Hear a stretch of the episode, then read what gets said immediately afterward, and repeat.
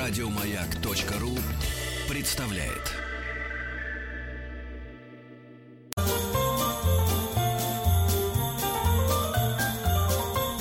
Сергей Стилавин и его на маяке. Спасибо, маэстро. Доброе Спасибо. утро, Сергунец. Здравствуйте, друзья Доброе. мои. Э, Сергей Стилавин и его бубенцы, как сказал мне э, э, маэстро, когда презентовал этот ролик. Спасибо ему большое. Значит, Владуля, Да. я могу сказать, что сегодня во вторник, во-первых, во-первых, минуточку, тишина. Баня на проводе. Как слышно в день пяти двоек страна. Очень хорошо слышно. Эхо не слышу. Отзыв неправильный. Неправильный отзыв. Друзья мои, мониторим, мониторим. Вчера сошлись Юпитер и Сатурн, понимаете? Но у нас было пасмурно, не увидеть было вот этот вот Неважно, парадокс. они вас тоже не видели. Точнее, не замечали. Они на нас не смотрели. Так, короче, товарищи, я возбужден, и у меня две темы для разговора, очень важные. Значит, они обе патетические и с далеко идущими выводами, так что прошу глубже, так сказать, принимать кофе утренний или там держаться за поручень. Значит, смотрите, вчера Вчера я э, э, значит, у себя в Инстаграме опубликовал пост, э, о котором, э, значит, о, о поводе, для которого узнал вот на днях, что в прекрасном городе Нововоронеже, знаете, это Воронежская область, мы там бывали, кстати, с Рустам Ивановичем в рамках нашего а, проекта с Росатомом. Вот, так что на, на город Нововоронеж э, уютный, зеленый, ну, летом зеленый. Вот, а зимой э, заснеженный, как и надо. Вот, мы там были на э, местной атомной электростанции, да.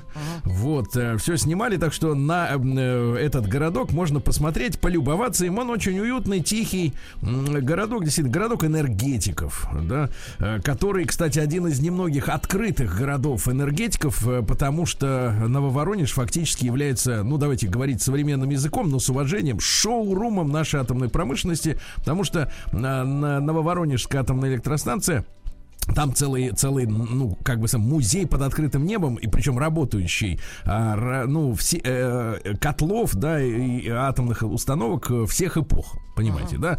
То есть сюда приезжают люди из Индии, из Мадагаскара, из, из Африки, э, значит, смотрят, как работает атомная энергетика, там самые новейшие разработки в действии. Ну, в общем, такой огромный шоурум под открытым небом, э, есть чем гордиться. И, значит, соответственно, маленький городок, очень уютный, э, живут там э, по большей части замечательные, интеллигентные люди.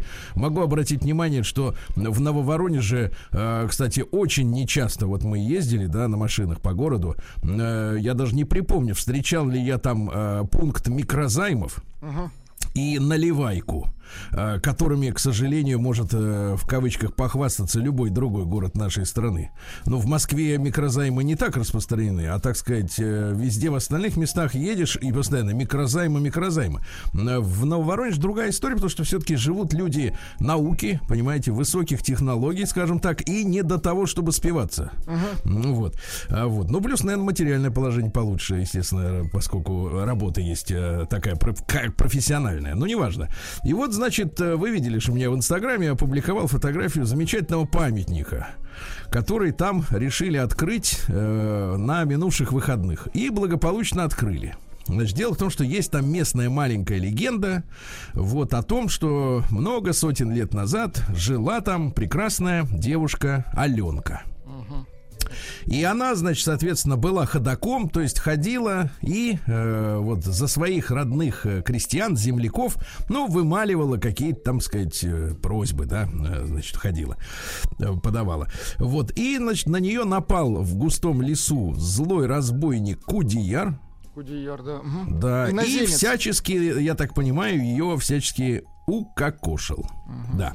И вот решили этой замечательной Аленке поставить памятник, да, вот, отлили его, я не, не понял, у меня на, на фотографиях, честно говоря, впечатление, что из серебра.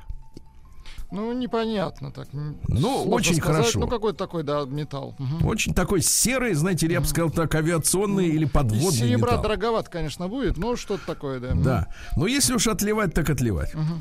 Как вы знаете, да. Э, Нет, Нет, смысла если уж лить, останавливаться. так лить. Вот Да, так уж. да. Вот. И значит, конечно, знаете, искусство, и, в принципе, искусство как каменотеса, э, так и человека, который, э, значит, ваяет, оно, значит, ну, вы знаете, там э, пропорции человеческого лица, они очень хрупкие. Мы это видим по жертвам пластической хирургии, да, по женщинам, которые не знают меры, э, когда красота, ну вот буквально переедена какая-то грань в доли миллиметра, да, ну в пропорциях, в размере губ, носа, там. Ну, я вот э, смотрю, в принципе, пропорции нормальные. С любовью сделаны, выполненные Да. глаза. Носог- и носогубный треугольник. Да, да, они вот такие вот, Вот, да. очаровательные. Да, Кстати, на последнем поместились. фо- фото очень похожая Да, женщина но- но фотографируется, да, ну, селфи послушайте, значит, речь-то вот о чем идет. Значит, и понимаете, да, и как, как, как, как любая женщина, которая вот входит в психоз и пере- перебарщивает с пластикой, да, со своим лицом, и из красавицы превращается в уродство и посмешище.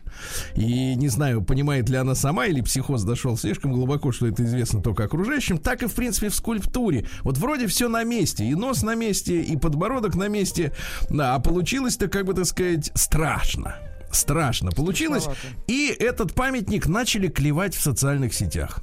И доклевались до того, что как только я вчера в днем, э, буквально в полдень, опубликовал свою статью на эту тему, ну вот, как пришли известия о том, что памятник решили сносить. О, ну слушайте, ну что это такое? Да, и я, значит, соответственно, почитал материалы на эту тему. И э, я понимаю, что мы находимся в некой, в некой проблемной зоне. Особенно, значит, э, я так понимаю, ну, достаточно молодые власть имущие, потому что они принимают, э, ну, скажем так, ор и скандалы в, ин- в интернете Ну, хайп, за выражение общественного мнения. Вот, потому что я, конечно, кинулся Аленку защищать из чувства моего искреннего противоречия, э, вернее, нежелания следовать обще- общему тренду, да, как бы так сказать, потому что общий тренд был наме- нап- направлен против Аленки. Вот, а я как бы вот э, хочу защищать слабых в этом смысле, потому что памятник слаб. Э, он не может сам за себя постоять, если э, взрослые дяди, которые его поставили, вдруг опускают руки и говорят, ну ладно, вам не нравится, мы тогда его снесем. Значит, надо сказать людям, которые принимают такие решения, следующие вещи. Значит, дорогие друзья, интернет никоим образом не является выражением, э, так сказать, э, мнения народов, во-первых. Это от- не, не, не применительно к этому памятнику, да? Вот. А, Даже выборы, как мы видим на примере США, нынешние, не являются... Не отражают, а, да, реальную Не отражают ситуацию. реальную картину бытия, понимаете, да? Я вот вам как скажу, я понимаю, Вообще, что много... я вам так скажу, Сергей Валерьевич, извините, искусство это достаточно такая тонкая материя. Субъективная. Вот кому-то черный квадрат, например, нам с вами непонятен, нравится. а людям нравится. Да, да, да. Людям. А людям нравится, особенно спекулянтам от искусства. Да-да-да. Так вот, так вот, надо сказать следующее, что, во-первых, э, конечно, были у нас в стране времена замечательные, э, когда действительно э, вот э, власть имущие, они слышали мнение масс каким образом? Дело в том, что в каждом дворе, я это говорю совершенно компетентно, в каждом дворе находился человек, который внимательно слушал, присматривался, записывал Дворник. и вовремя передавал эти сведения куда надо куда надо. За это эти люди, в принципе, получали какое-то материальное или продуктовое вознаграждение. Потому что интернета не было. И тогда никто не считал, что террорист или э, просто какой-нибудь мерзавец обязательно должен через Mail.ru что-то писать. И поэтому его можно быстро обнаружить, да, его замыслы. Э, Интернета не было, надо было слушать живых людей. И тогда, конечно, у власть имущих была полная картина народных настроений. А Сейчас произошла подмена. А, ощущение такое, что каждый, кто вот написал в интернете пару строк, э, ну, обычно это все с юмором происходит, потому что нельзя сбрасывать со счетов иронию, а она, к сожалению, в постах и в, заметках, в комментариях не читается, да? И вот когда, э, так сказать, вот власть, которая взяла, поставила этот замечательный памятник, я скажу так, почему он замечательный? Потому что кто знал, ну, в последние 25 лет, ну, условно говоря, да, там, или 30, э, так много про Нововоронеж, как узнали сейчас. Да, э, несколько месяцев назад мы с Рустам Ивановичем выложили замечательный фильм про Нововоронежскую атомную электростанцию. Ее и сейчас этот фильм можно посмотреть вот э, на разных порталах. И замечательный, и прекрасный. Хайп он не вызывает, просто и содержит интересную информацию, познавательную и техническую, и видовую, да.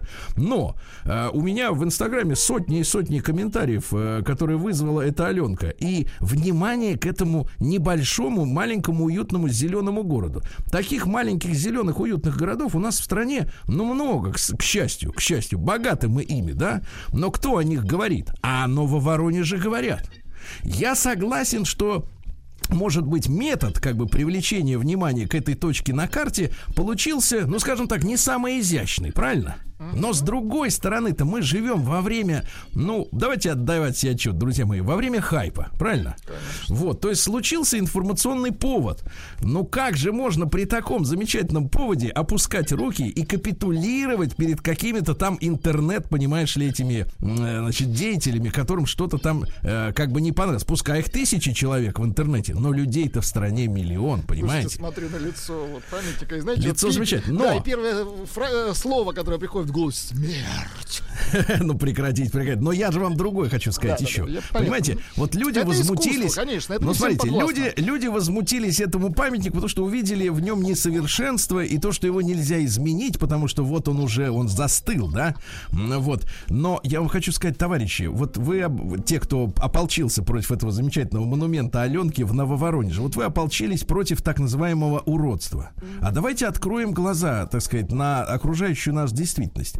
А вот, например, архитектура нас окружающая. Я не беру в, в пример центр Санкт-Петербурга, например, да, или центр Москвы в некоторых зонах, где, так сказать, не покуражились ни в советское время, ни в постсоветское.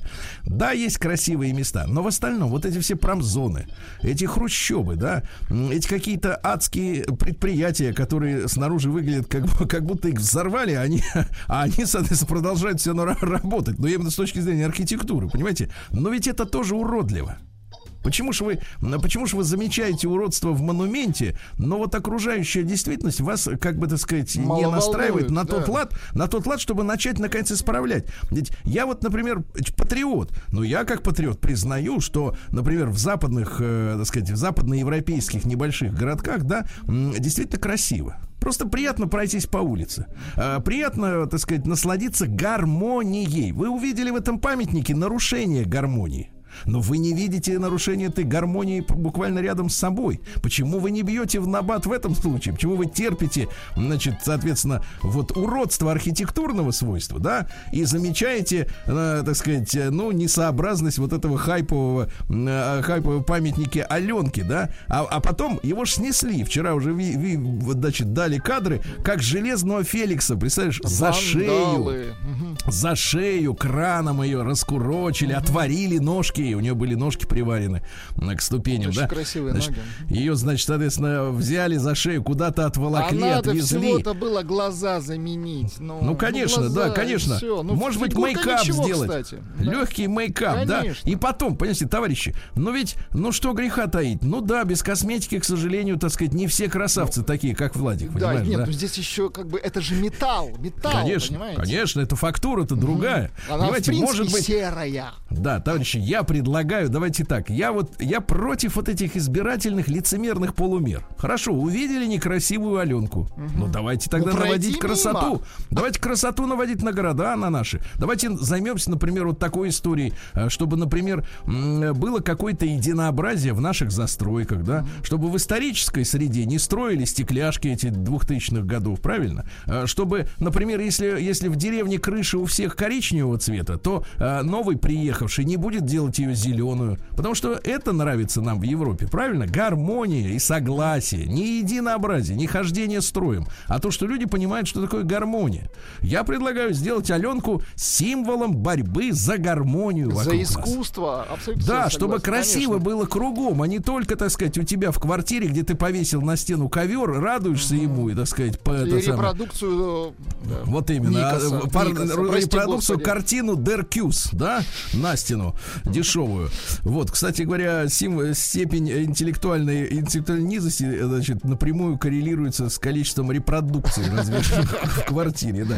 Короче, я предлагаю, товарищи, давайте мы Аленку, если, если нововоронежская, так сказать, э, э, власть отказалась от этого памятника, да, ну давайте его куда-нибудь поставим в другое место. Пусть там будет центр туризма. Ря- рядом э, с Петром, вот, например. Не надо рядом с Петром. Петр и так, э, так сказать, есть. э, Вот, короче Мы говоря, я готов, я готов забрать Аленку в дар себе. В Чехов. Отлично. Все, все, я готов.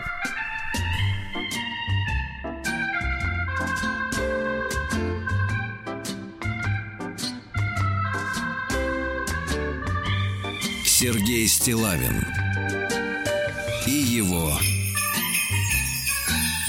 на маяке. Вот как можно небольшим количеством создать э, кучный звук.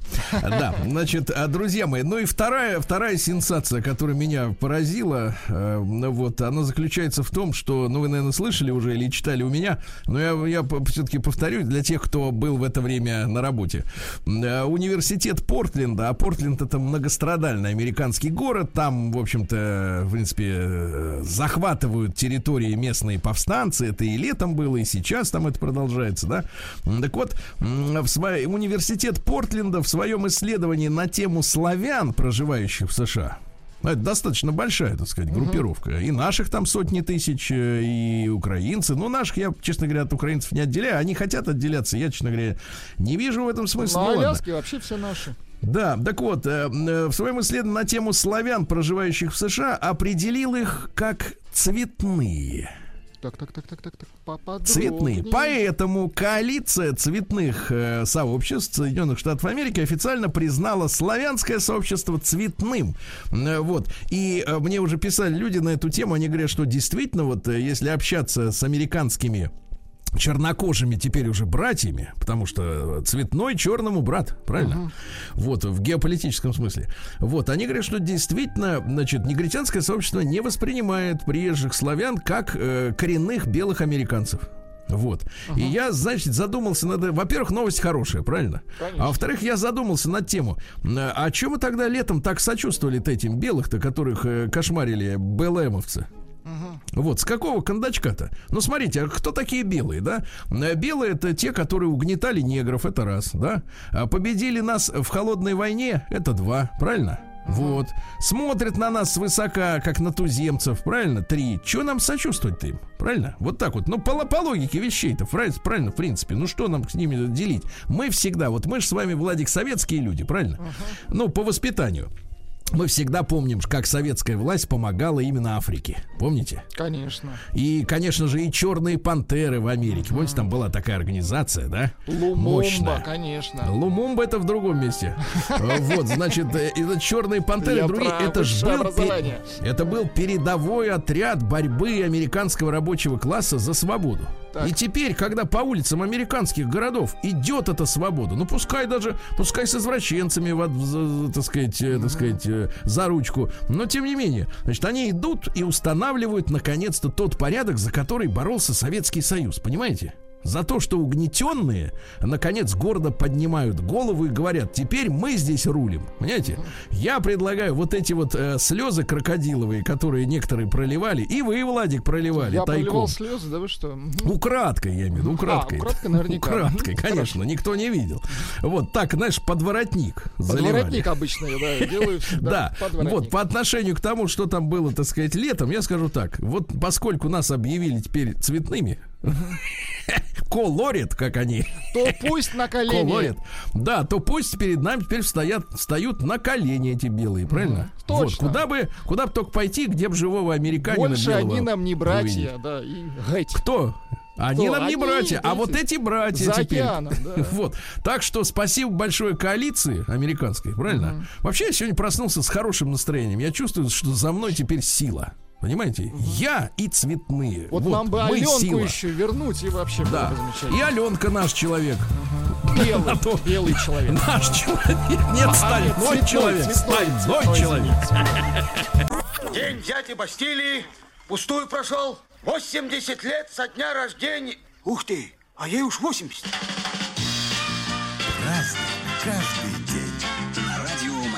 Так, товарищи, Владик, продолжаем следить за днем пяти двоек, правильно? Ага, пока вот, продолжайте. Вы хотя бы посмотрите хоть раз там в окно. У вас есть А, окно? у меня нет окна. А, это лучше. Сегодня 22 декабря, товарищи, давайте поздравим наших замечательных энергетиков с праздником. Давайте сегодня Давайте день поздравим. энергетика. Друзья мои, без вас, конечно, наша цивилизация русская, российская, советская, какая угодно, россиянская цивилизация не смогла бы э, существовать, потому что наши климатические условия, я не беру в пример, конечно, ваш родной Сочи, там можно и без этого обойтись, одежды, но не да? всегда. Ну Вот, но в целом, в целом без энергии в нашем климате не выжить, понимаете? Вот, не выжить, да. И низкий вам поклон и нашей атомной энергетике, и гидроэлектростанциям, правильно? И нефтяникам большое А спасибо, и шахтерам? угольщикам. Конечно. Всем, всем, кто причастен, и тем, кто содержит наши энергетические сети в порядке. Большое спасибо, правильно? Вот всем низкий поклон. Сегодня день рождения нашего хоккея. Понимаете? Нашего. Ну, На, нашего. на траве, что ли? Ну почему? На траве что, у нас льда мало, что ли? Вот. А Сегодня день работника Пенсионного фонда России. Уповаете на работников-то? Ой. Пока нет, да, еще. Нет, ну, у нас хорошо. в нашей стране пенсия это подарок. Её Нет, ну, э, нет, пенсия это шанс. это нет, ее нужно заслужить. Дальше, значит, ну, поздравляем. Хорошо. значит, дальше. Международный, вот сейчас вам понрад- понадобится трек. Международный день бардовской песни. Я нашел редкий экземпляр. Песня без, му- без слов. Без слов Вот. давайте. Дайте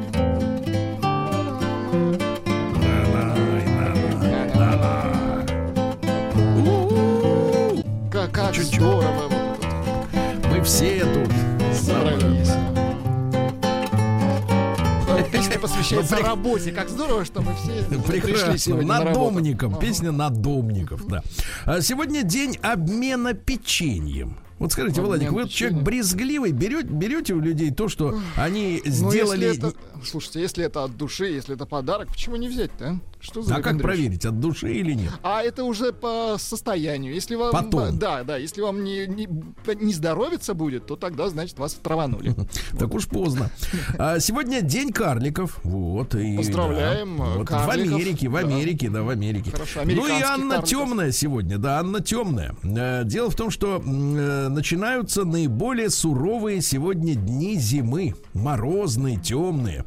Вот. э, Самый короткий день в году солнечный, вы понимаете, сегодня. Ну, дальше зато Вот. будет больше солнышка уже, да. Вот, а, на Анну бабы на сносях м, должны были поститься, вот, ни с кем не ругаться, вот. Ну и праздником своим считали пчеловоды этот день. С утра они заходили в амшанники, где стояли ульи, читали специальный заговор, вот, на здоровье пчел, вот. Ну и что, считал, что в этот период хищники э, собираются в большие стаи и становятся особенно опасными, Владик. Есть-то хочется. Мгм.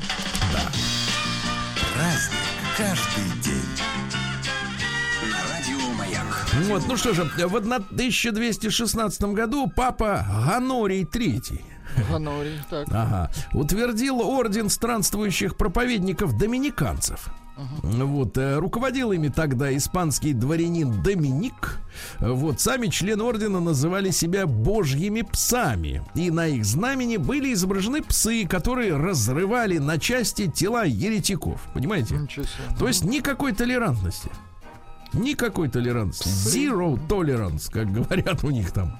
А В 1643-м Рене Робер Лассаль родился. Это французский исследователь Северной Америки. Но много им не обломалось, только Квебек фактически, да? Вот, но он первым из европейцев, кстати, проплыл по реке Миссисипи. Молодец. Вот. Назвал все это по, на- по имени французского, значит, короля именем Луизиана. Вот, видишь, не говорю, Луи, потому что, понимаете, да, Луи, Луизиана. Ну, название остался, французов-то нету. Ну, чуть-чуть пододвинули. Вот именно, да. Нечего вам там делать-то. В 1702 году Жан Этьен Леотар, это швейцарский живописец. Естественно, вы все знаете картину, которая стала, ну, собственно, символом э, сети кофеин «Шоколадница». Это что Помните? за картина такая? Ну, она пьет горячий шоколад. А, В чипце. В чипце, а, точно. В чипце, да. На, Гениальная на картина. желтом таком фоне, да. Ну вот. Но наклонность к приключениям вообще Леотару увлекала с молодости, тянула на восток. В Константинополе он переоделся турком. Надел красную шапочку и феску, да, вот и в таком виде приехал в Вену, где император его принял милостиво, получил множество заказов под видом турецкого живописца. Слушай, ну неплохо, молодец. Да, да, да. Вот, и выполнил портрет Анны Бальдауф, которая и позировала для вот этой самой шоколадницы. Э, по-французски называется «Ля Бель Шоколатье». Прекрасная шоколадница, прекрасная, да. Вот. А вы как любите? Шоколад-то больше как бы твердый или вот так вот, Твёр- жижа? Лучше твердый, жижа, конечно, так. Жижа, да. А в 1744-м Данила Самойлович Самойлович родился. Это русский военный врач. Он основал нашу эпидемиологию, понимаете? Вот, сейчас бы Молодец. очень нам пригодился. Возглавил первую в Российской империи женскую венерическую больницу. Женскую. Это Да, он ну. отважный человек, я вам так скажу. отважный, отважный. Был инструментарий, значит, для этих дел. А В 1755-м Жорж Агюст Кутон. Это один из деятелей высок... Великой Французской революции. Ну, может быть, не такой популярный, как Робеспьер, да? Вот. Но, тем не менее, болел венерическое заболеванием, представляете? Опять же, вот не нашлось ему Так. доктора.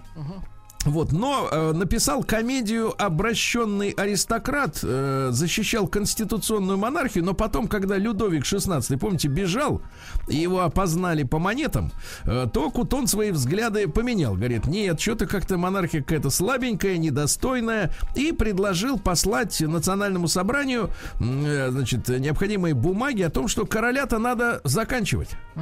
Вот. Сначала был монархистом, конституционалистом, а потом вот так. Разочаровался, И именно, ну, понятно. да, именно по его инициативе а, приняли, значит, революционный конвент принял закон о том, что можно без суда гильотинировать всех подозрительных. Ох, весело они жили. Не то чтобы весело, но коротко. Да, и все, говорит, режь короче, говорят, да. В 1765-м, правду матку, а в 1765-м Иоганн Фридрих Пфаф, немецкий математик, он дифференциально и интегрально исчислял, понимаете, да? Молодец. И его именем названо математическое понятие пфафавиан. Есть павиан, Мгм, а, а есть есть пфафавиан. пфафавиан. Да, тут видите, какая, Владик, давай И сейчас еще закипит. опять же фраза пиф-паф, ой-ой, это тоже благодаря ему. Пиф пфаф. Так вот, так вот, смотрите, пфафиа, фу, Да молодец он, ну. называют, смотрите, не просто пфафиан, а пфафиан косо-симметричной матрицы.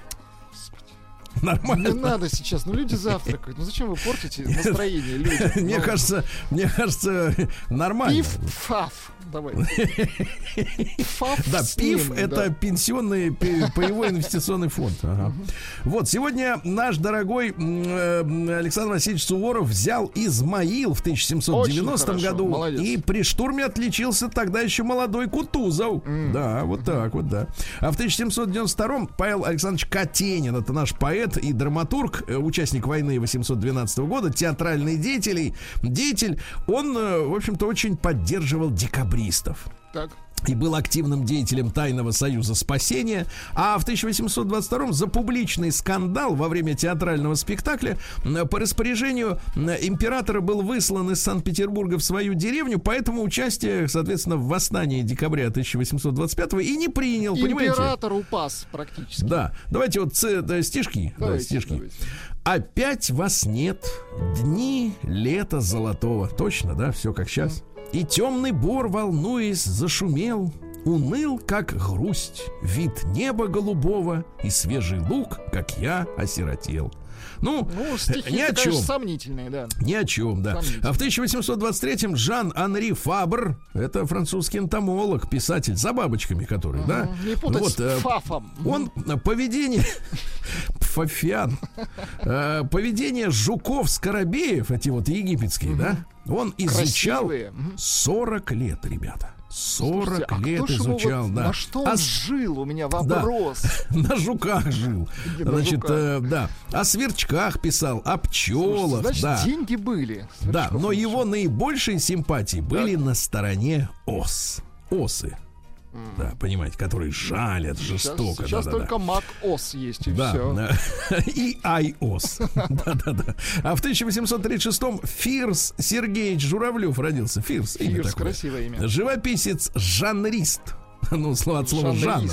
Вот. И он участник бунта так называемого 14, когда в 1863-м м, скандальный был, произошел отказ 14 лучших выпускников Императорской Академии Художеств, который возглавлял Крамской, замечательный художник, да, от участия в конкурсе на большую золотую медаль, которая проводилась к столетию Академии Художеств. Говорит, мы под вашу дудку плясать не будем, мы отказываемся от Мы дипломов. под, под ту дудку будем. Да, и, значит, вот все они так расслабились, да, вот, и все. Ну и что, и все. И бывшие академисты организовали первую в России артель художников, и она имела очень большой экономический успех. То есть они променяли м, такую государственную, э, государственное попечение на Артель, типа на коммерческий. продажу. То есть это такая... Да, да, просто вот рисовать для людей. Писать, извините. Да, молодцы. Да. А в 1856-м американский юрист Фрэнк Келлок родился. Это не тот Келлок, который придумал хлопья для психопатов. Вот. А лауреат Нобелевской премии мира 29 года. Дело в том, что он, вме- он был государственным секретарем США. И вместе с э, министром иностранных дел Франции они подписали так называемый Парижский пакт. А, а это договор 28 года, еще раз повторюсь, это договор об отказе от войны как орудия национальной политики. Представляете? А, какие хорошие люди. Вот. А, Сегодня в 1857 вышла первая почтовая марка России. В каком году еще раз? Э, В 1857 вот па- марка вышла замечательная. Сейчас очень дорого такая марка, да. Ну и немножко музыки еще, друзья мои. В Давайте. 1858 Джакомо Пуччини Или родился. Джакомо. Э, Мне больше нравится Джакомо. Запись этих лет. Ну, как бы так больше говорят. Да-да-да. Вот, и тут история-то такая. Вот, представляешь, очень он любил, э, значит, женщину по имени Даркле.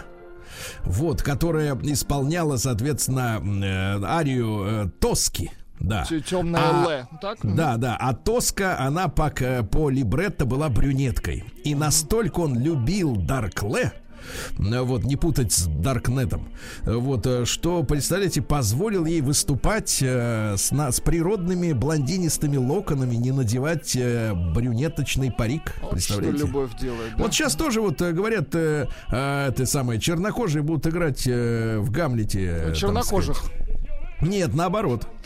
Вот, а он предтеча фактически, да. Ну и в 1872 Играй году, со своими, он так сказал. да, в 1872 э, Камиль Герен родился. Это французский ученый, э, который создал противотуберкулезную вакцину БЦЖ. Умница. Вас же молодец. кололи, правильно? Куда Да надо? наверняка. Ну, конечно, поэтому и живы до сих пор. Вот.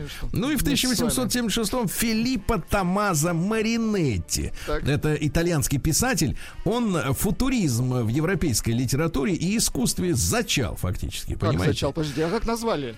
Эм, футуризм. А, футуризм. Я думал, Да, так человека вот, э, зачал. говорил следующее, да. Жар, исходящий от куска дерева или железа, Так, так, так. нас волнует больше, чем улыбка и слезы женщины. Ишь Понятно? ты. Ну, человек искусства, конечно. Конечно, Целиком. железный человек. День дяди Бастилии пустую прошел. 80 лет со дня рождения. Ух ты, а ей уж 80. Разный, каждый день. На радио Маяк. Так, граждане, продолжаем отслеживать, как говорится, день пяти двоек, правильно, Владик? Вот, продолжайте. Дальше я продолжаю обзор исторический. В 1876-м Густав Вальдемар Элмен родился. Это у нас э, американский инженер шведского происхождения, который разработал пермаллой. Ну, это, понимаешь, э, сплав никеля с железом. Высокая магнитная проницаемость. Это понимаешь? для чего используют? А вот, ну, да. Туда используют. Ага, Хорошо. Для этого Хорошо. Да, сегодня у нас э, в 1891 Эдвард Бернейс родился. Это племянничек Зигмунда э, Ивановича Фрейда, который приехал в Америку и создал там теорию и практику науки общественных отношений. Ну вот, то есть фактически зачал пиар. То есть искусство создавать люди, у людей э, иллюзию, ну, необходимо, например, настоятельной необходимости что-нибудь купить, да, или кого-нибудь поддерживать, э, даже если прежде и не подозревали, что это тебе реально нужно. Манипуляция обществом, это серьезно. Да. В 1905-м началось декабрьское вооруженное восстание в Москве, но Владимир Ильич по этому поводу писал, что обливайте солдат кипятком сверху. Вот. Да. Да, и сыпьте больше гвоздей, чтобы они спотыкались. Вот так вот, да. Ну, Владимир Ильич гуманистом тоже не был особым, не смотрю. Вот. Сегодня у нас в 1919 году из Нью-Йорка в Россию отплыл транспортный корабль «Буфорт», на котором 249 человек выслали, которые были заподозрены в симпатизировании большевистской России.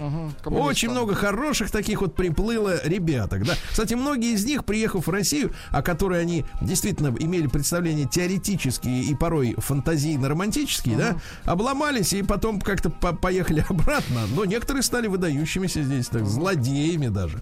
Да, сегодня в 20 году, 100 лет назад, друзья мои, давайте поздравим еще раз. Столетие э, утвержден к исполнению план ГОЭЛРО, государственная электрификация России. Поэтому сегодня день энергетика. Но, а как вы понимаете, план электрификации со строительством, в том числе многих электростанций, гидроэлектростанций, да, mm-hmm. был разработан еще царскими инженерами.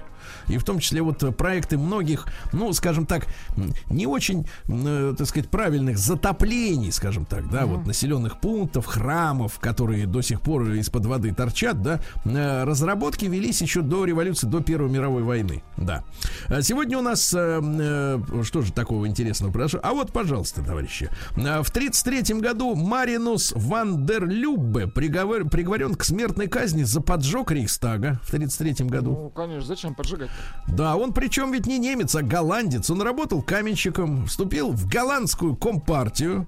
Uh-huh. Вот, когда ему на следующий год после э, того, как он стал коммунистом, э, попал в глаз цемент, и он остался без работы по причине слепоты, он участвовал в политических забастовках, потом поехал в Германию, чтобы как-то бороться с пришедшими к власти национал-социалистами, ну и по официальной версии он, он а, зажег крышу Рейхстага. Вот подлец.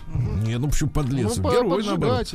В 37 году Эдуард э, Успенский родился, и Гена, и Чебурашка, и Кот Матроскин, Спасибо правильно? Ему. Это наши воспитатели с тобой, сынок. Угу. Да. Мохнатые вот. воспитатели. Вот, да. Усы, лапы, хвост. Как и мы. Только такие документы, да. Лео Антонович Бакерев в 39 году родился. Ну, великий кардиохирург. Да, замечательный мужчина. Ну вот, э, цитата следующая. Запоминай, умный человек дур, дурного не посоветует.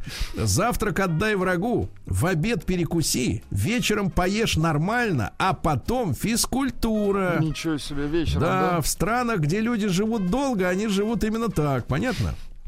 Физкультура после ужина, с утра не надо. Вот. Э, Валерий Валентинович Юрин родился в 66 году. Помните, знаменитый со- солист группы «Нана». Не помню. Сейчас А, вспомню. теперь вспомнил. Это же Кальянов. Нет, это не Кальянов, светлой памяти. Значит, в 68 году родился исполнитель романсов прекрасный Олег Погудин. А? Да, знаю. Ну-ка, да. Продавался хорошо на пластинках. Что сбудется потом. Любовь нельзя понять. Это же ваши прибыли. Что вы Ну, тут конечно. Женщине оно очень нравится. Спасибо. Значит, в 72 году впервые народу, который стоит в очереди в химическом банке Нью-Йорка, стали показывать э, художественные фильмы. Представляешь, какой длинной очередь, если можно посмотреть художественный фильм, хотя бы в полтора часа. Да. Сегодня в 72 году родилась, э, ну, тоже вот девочка из нашего с вами детства. Не такая, конечно, как э, это самое. А, Как Бабкина. Да, да, не такая, как эта, Не но такая такая, как та. Ну-ка. А, Ванесса Паради, Ну, конечно. конечно, да. не такая хорошая.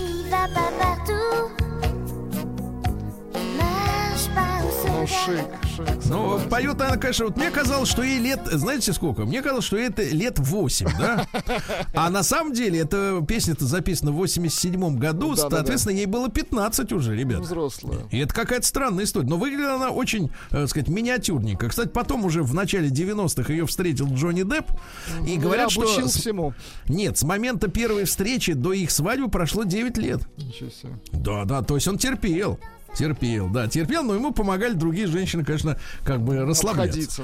Да. Да, а в 87 году в этот день Ники Сикс из группы Мотли Крю пережил клиническую смерть от передозировки наркотиками. И он написал, очнувшись, песню «Запускай мое сердце, kick», потому что доктор, который его узнал и, и увидел, ему прямо в сердце вколол э, это, шприц адреналина. Вот. Есть шикарный фильм «Грязь» про их историю. Ну-ка, дай-ка, дай-ка.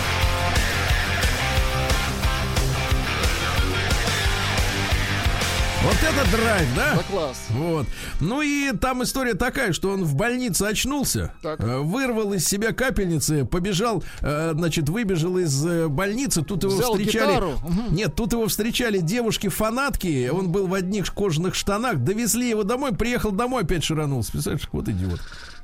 Реальный идиот. да. Ну и в 1989-м оппозиция в Румынии свергла власть режима Чаушеску. Ну вот. Но вы знаете, что а, Ну, очень это ярко... всё это происходило, да? Нет, нет, нет, это на самом деле все фуфло, потому что это западные СМИ сообщали о том, что там сотни тысяч убитых и так далее. А на самом деле все это вранье, там э, пострадало несколько сотен человек всего, по сравнению с сотнями тысяч, я имею в виду, понимаете, да? И причем очень активно работали снайперы, так же, как потом в Киеве на Майдане неизвестные снайперы, понимаете, да? Вот, ну а потом Чаушеску быстро же очень замочили, из автоматов расстреляли. Концы в воду и все. Ну, как-то из автоматов все равно как-то, ну, Из автоматов. Грубовато, Ну, я если вас скажу. утешит, что это были Калашниковы, тогда пожалуйста. а, меня это утешило, как и вас. Спасибо.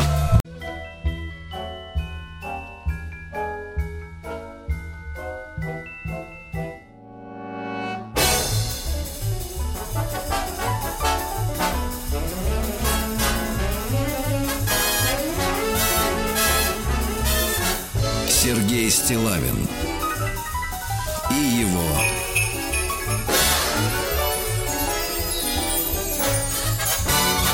на маяке. Сам ты. Вот вам другие колокольчики, если Гад ты, такие не Владик. нравятся. Гад ты, Владик, гад.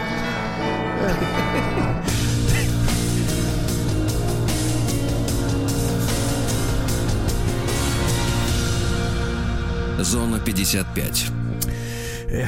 Да, открываю каждый день вот эти новости. С и честно. удовольствием.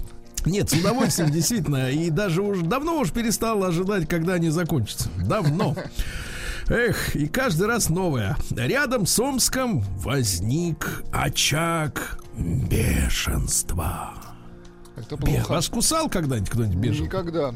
А вообще в смысле, кусали вас? животных? Нет, ну покусывали так ради хохма. Прикусывали с Прикусывали, удовольствием, да, да? да, для, чтобы привлечь мое внимание. Вы засыпали.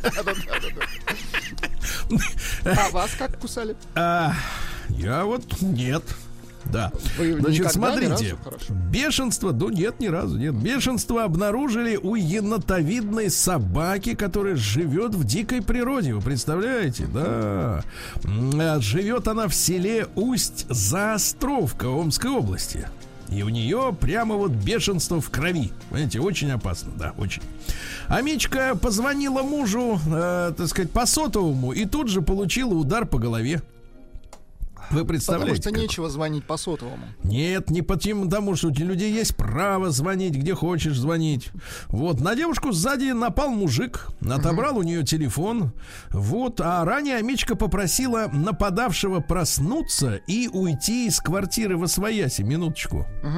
Погодите, погодите, это какая-то история, это странная. В городе, так сказать, э, нефтяников это все произошло. В городке. 27-летняя Амичка разговаривала с мужем по телефону возле дома на улице 50-50 лет профсоюза. Так. В это время сзади напал неизвестно, ударил по голове, вырвал телефон, скрылся. 3000 рублей. А через некоторое время схожего по приметам мужчину уже на улице Магистральной задержали сотрудники Росгвардии. При нем был похищенный телефон. Задержанный рассказал, что выпивал в гостях у знакомца и заснул. А через некоторое время его стала будить незнакомая девушка. А попросила мужчину удалиться. Девушка вышла на улицу, а Мич машинально пошел за ней и напал. Машинально. Выхватив телефон. Машинально. Вот, задержанному 49, как мы с вами, да? Ранее судим. Как Э, мы с вот. вами, да? Нет, не Я так. нет, говорите так. Да, да, Я да. На, на окраине Омска горожане увидят то, чего нет. На улице Гашика на первой улице Гашика, установили композицию с дополненной реальностью. Благодаря своим телефонам амичи смогут увидеть не только, значит, эту композицию. Вот. э, Новогодняя композиция «Дед Мороз и Снегурочка» особенностью стала возможность использовать технологию дополненной реальностью. Вы сканируете QR-код, да, и видите на экране не статичную картинку, а праздничную анимацию со снегом, веселыми прыгающими снеговиками, а на самом деле их нет. Ну, это понимаете? же ложь, как говорит наш доктор. Ложь. Сам он вож. Э, Вот, это не ложь, а дополненная реальность, ясно? В Омске задержали женщину, которая 9 лет счастливо жила в международном розыске. Ну как же, зачем Да, задержали? да, да. Вот э, э, об- обратилась в одно из подразделений полиции для оформления документов. Представляете, куда идти-то задумала, чтобы документы делать. Э, Тут и выяснилось, что она скрывалась в Киргизии э, 9 лет от следствия. Скрылась-то она давно, она была тогда молодой, красивой, а сейчас ей 62. Вот. Она уже пенсионер. Понадобились документики, а ее раз и взяли. И взяли. А тысячи амичей планируют напоить в 2021 году. Очень Дело в том, хорошо. что э, проект чистая вода. Ну что, чтобы вода была чистой, да.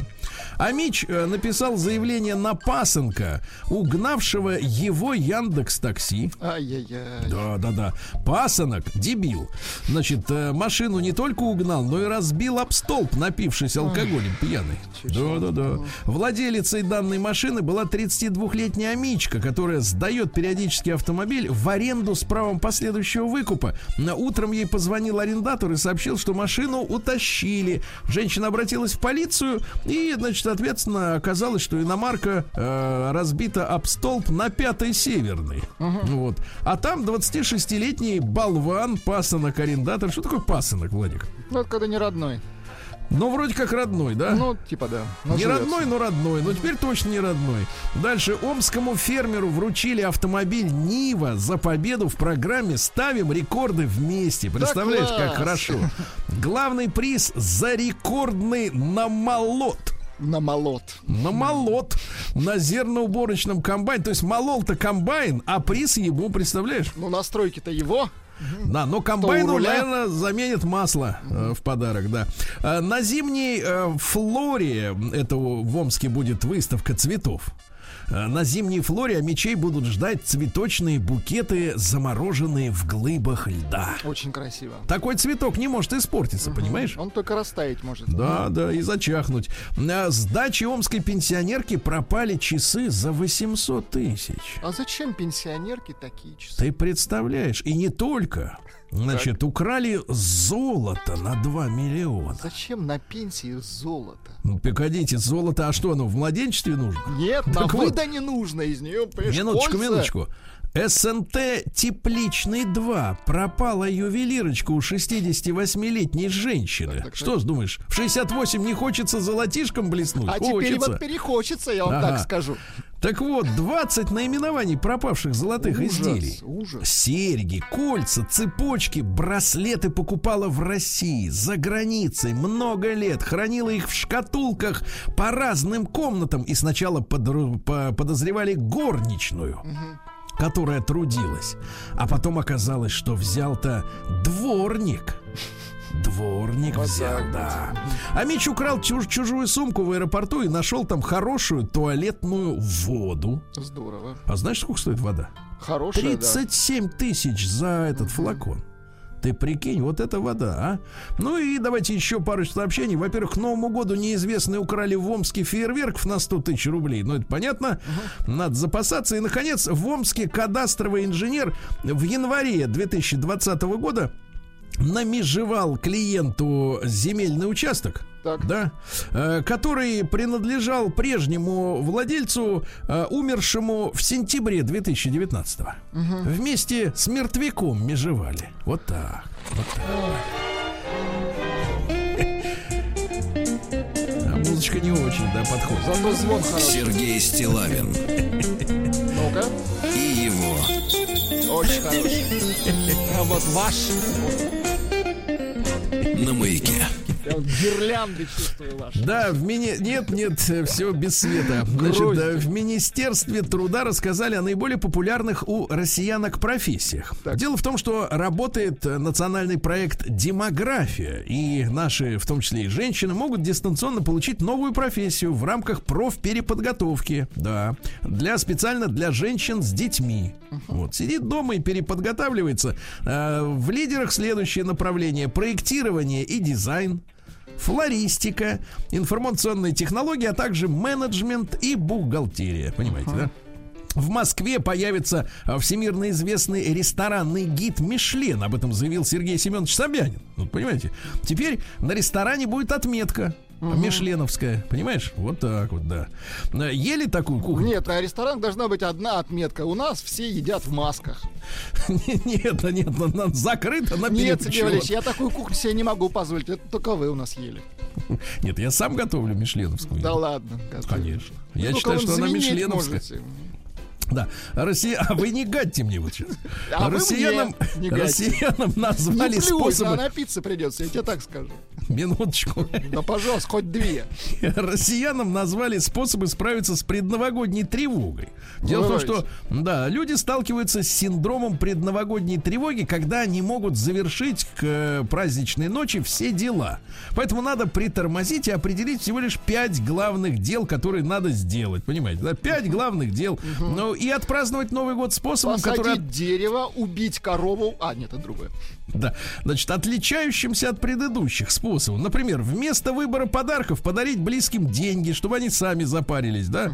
Или, например, вместо традиционного застолья провести пикник на полу. Как вам На это? полу. На полу. Ну, это японская традиция. Да. На полу у них все, да. Да, значит, э, продолжение э, ситуации с Аленкой Нововоронежской. Давайте. Аленку лежа положили на склад. это Лежа. отвратительно даже Ищут ей... Но в администрацию уточнили, что из бюджета денег на этот памятник или арт-объект не выделяли. Что он обошелся художнику в миллион рублей, а в соцсетях мне вот на голубом глазу спекулянты писали, Сергей, а вы знаете, что он стоит 18 миллионов? Лучше б детям подарки купить. Знатоки, конечно. Это я скажу так, что это гаденыши, которые вот так вот обращаются с материалом информационным. Да. В московском метро заметили босса мэнспрейдинга. Но это люди, которые сидят широко расставив ноги. Человек занял три, три кресла. Три.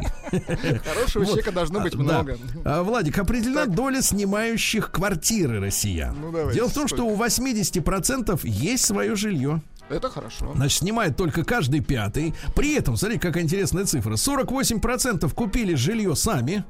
Хорошо. 24% получили в наследство, а ипотечных хат-то всего 8%, представляете? При этом 45% говорят, что у них, ну, нормальные такие средние условия жизни, Сойдет. а 39% говорят, что хорошие, ты представляешь? Да. Это же Вот. хорошо. Вот, ну и последнее, давайте, смотрите, что у нас интересного. Россиянам предрекли долгие-долгие годы удаленной работы. В следующем году, девчонки, в офис не пойдете. Вот так, вот так.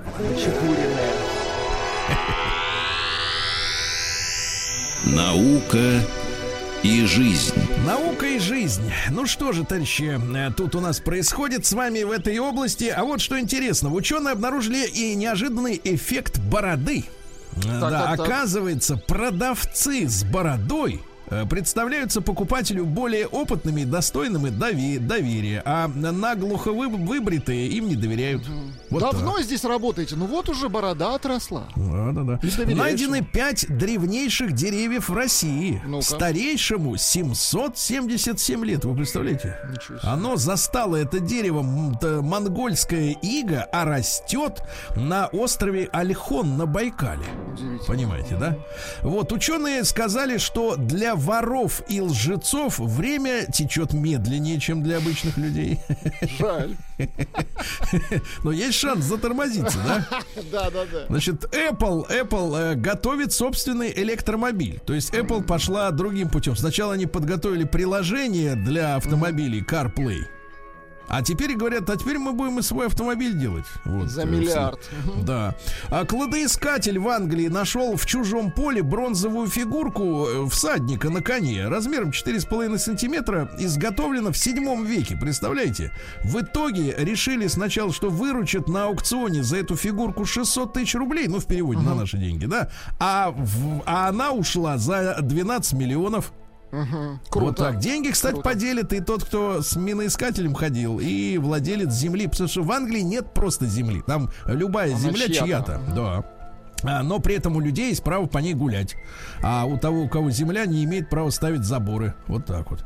Значит, гигантская черная дыра исчезла. Успокойтесь, товарищи. Вот, ученые выдвинули гипотезы о, о способе древних людей переживать суровые зимы.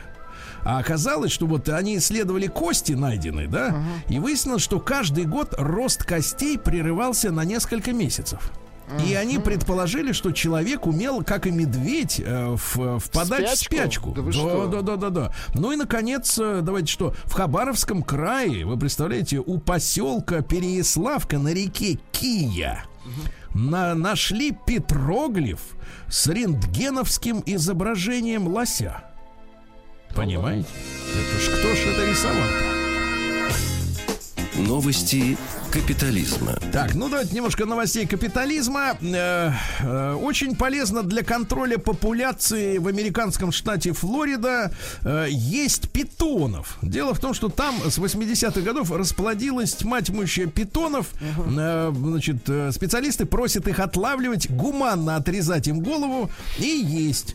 А Вот одна из охотниц на питонов рассказала, что варит добычу в скороварке э, до состояния нежности, затем добавляет соуса или обжаривает. Также ей нравится делать из змей вяленое мясо. Да. Да, класс. А в США российский фильм Ассоциации кинокритиков Лос-Анджелеса признан лучшей картиной на иностранном языке. Это фильм «Дылда». «Дылда», Вот, да. Дальше. Э, эксперт раскрыл способы знаменитостей скрывать второй подбородок на фотографии. При помощи Оказывается, маски. ну-ка, Владик, попробуйте сейчас. А, Надо перед камерой вытянуть подбородок вперед э, под небольшим углом. Хорошо. Вперед. Это тень скрывает у вас а, подбородок, да, но помогает также и борода. Да. холода. Вот. Да, ну и пару сообщений. Украинские министры проведут онлайн батл по приготовлению борща. Вот. хорошо. Ну, я скажу так, борщ наш. Вот, борщ наш, да. Вот, ну и девушка подралась в магазине за PlayStation 5. Помните, у нас есть новости, что это дефицит сейчас страшный, да, А в Северной Каролине. Но получила ей же по башке. А, Потеряла сознание, когда очнулась. э, Sony PlayStation нету. Ужас какой-то. Вот так, такие люди, да.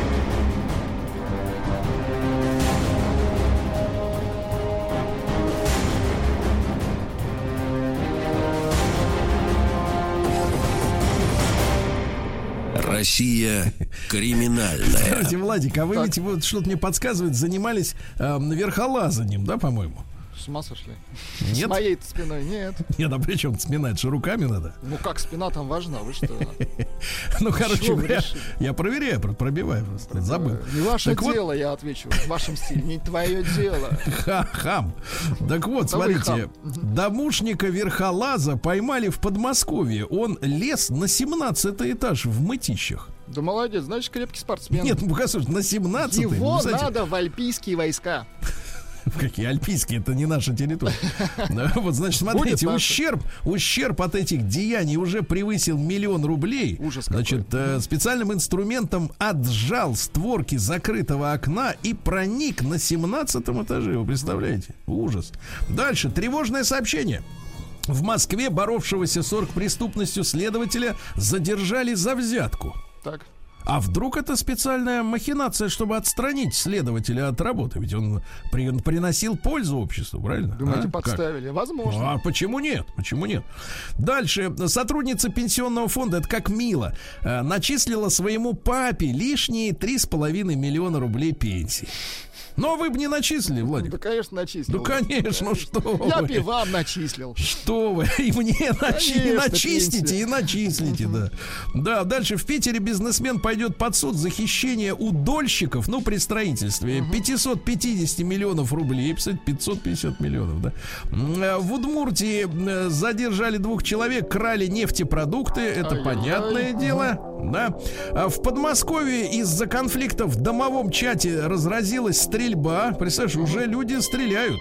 Ну, Новый год скоро, а чего? Если в Ну, ж- это Волгограде кастет был, Мгм. кастет, то здесь уже из травматов люди стреляют. Ну и, наконец, давайте главное, наверное, сообщение.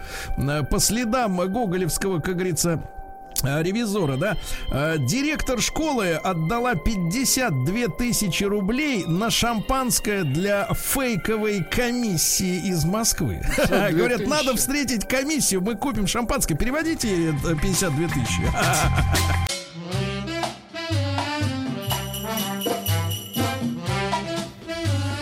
Сергей Стилавин и его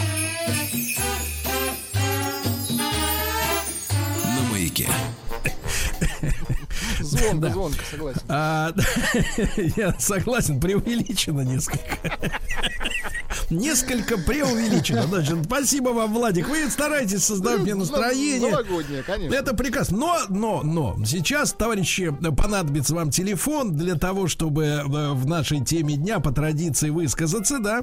Ну и мы, э, ну как, мы все время иронично относимся. Я не, не считаю, что мы с вами в эфире над чем-то ржем. Некоторые пишут, хватит ржать. Нет, ржут в другом месте, там, где шутки. А мы просто иронично относимся к... к со- сообщениям, событиям, да, некоторым, которые заслуживают именно ироничного отношения. Ну и, например, э, я так понял, что э, Сбербанк э, провел исследование там вместе с интернет-порталами разными, м, исследование того, э, чем бы хотели заниматься россияне на пенсии Так, на пенсии. И выяснилось, что каждый пятый, ну, там больше 20%, по-моему, э, получается, желает на пенсии испробовать нелегкую долю блогерства. оригинально. Да, да, исследование, слушайте, достаточно любопытно. Погодите, это как бы прелюдия. Тему, понятно, мы другую возьмем, но смотрите. У работающих россиян вообще на блогерство времени нет. Не то, что у вас, Владик, да, у вас каждый день Ну, новый да, у меня код. уйма Да. времени, конечно. Да, так вот смотрите, э, 71% вообще работающих россиян не ведут никакие блоги. Это не значит, что они не читают, но вести это другая история, да? Ну вот, э, 17% размещают посты изредка, да, ну и там крохи, кто, кто- регулярно этим занимается, 6% всего лишь, 6% из работающих.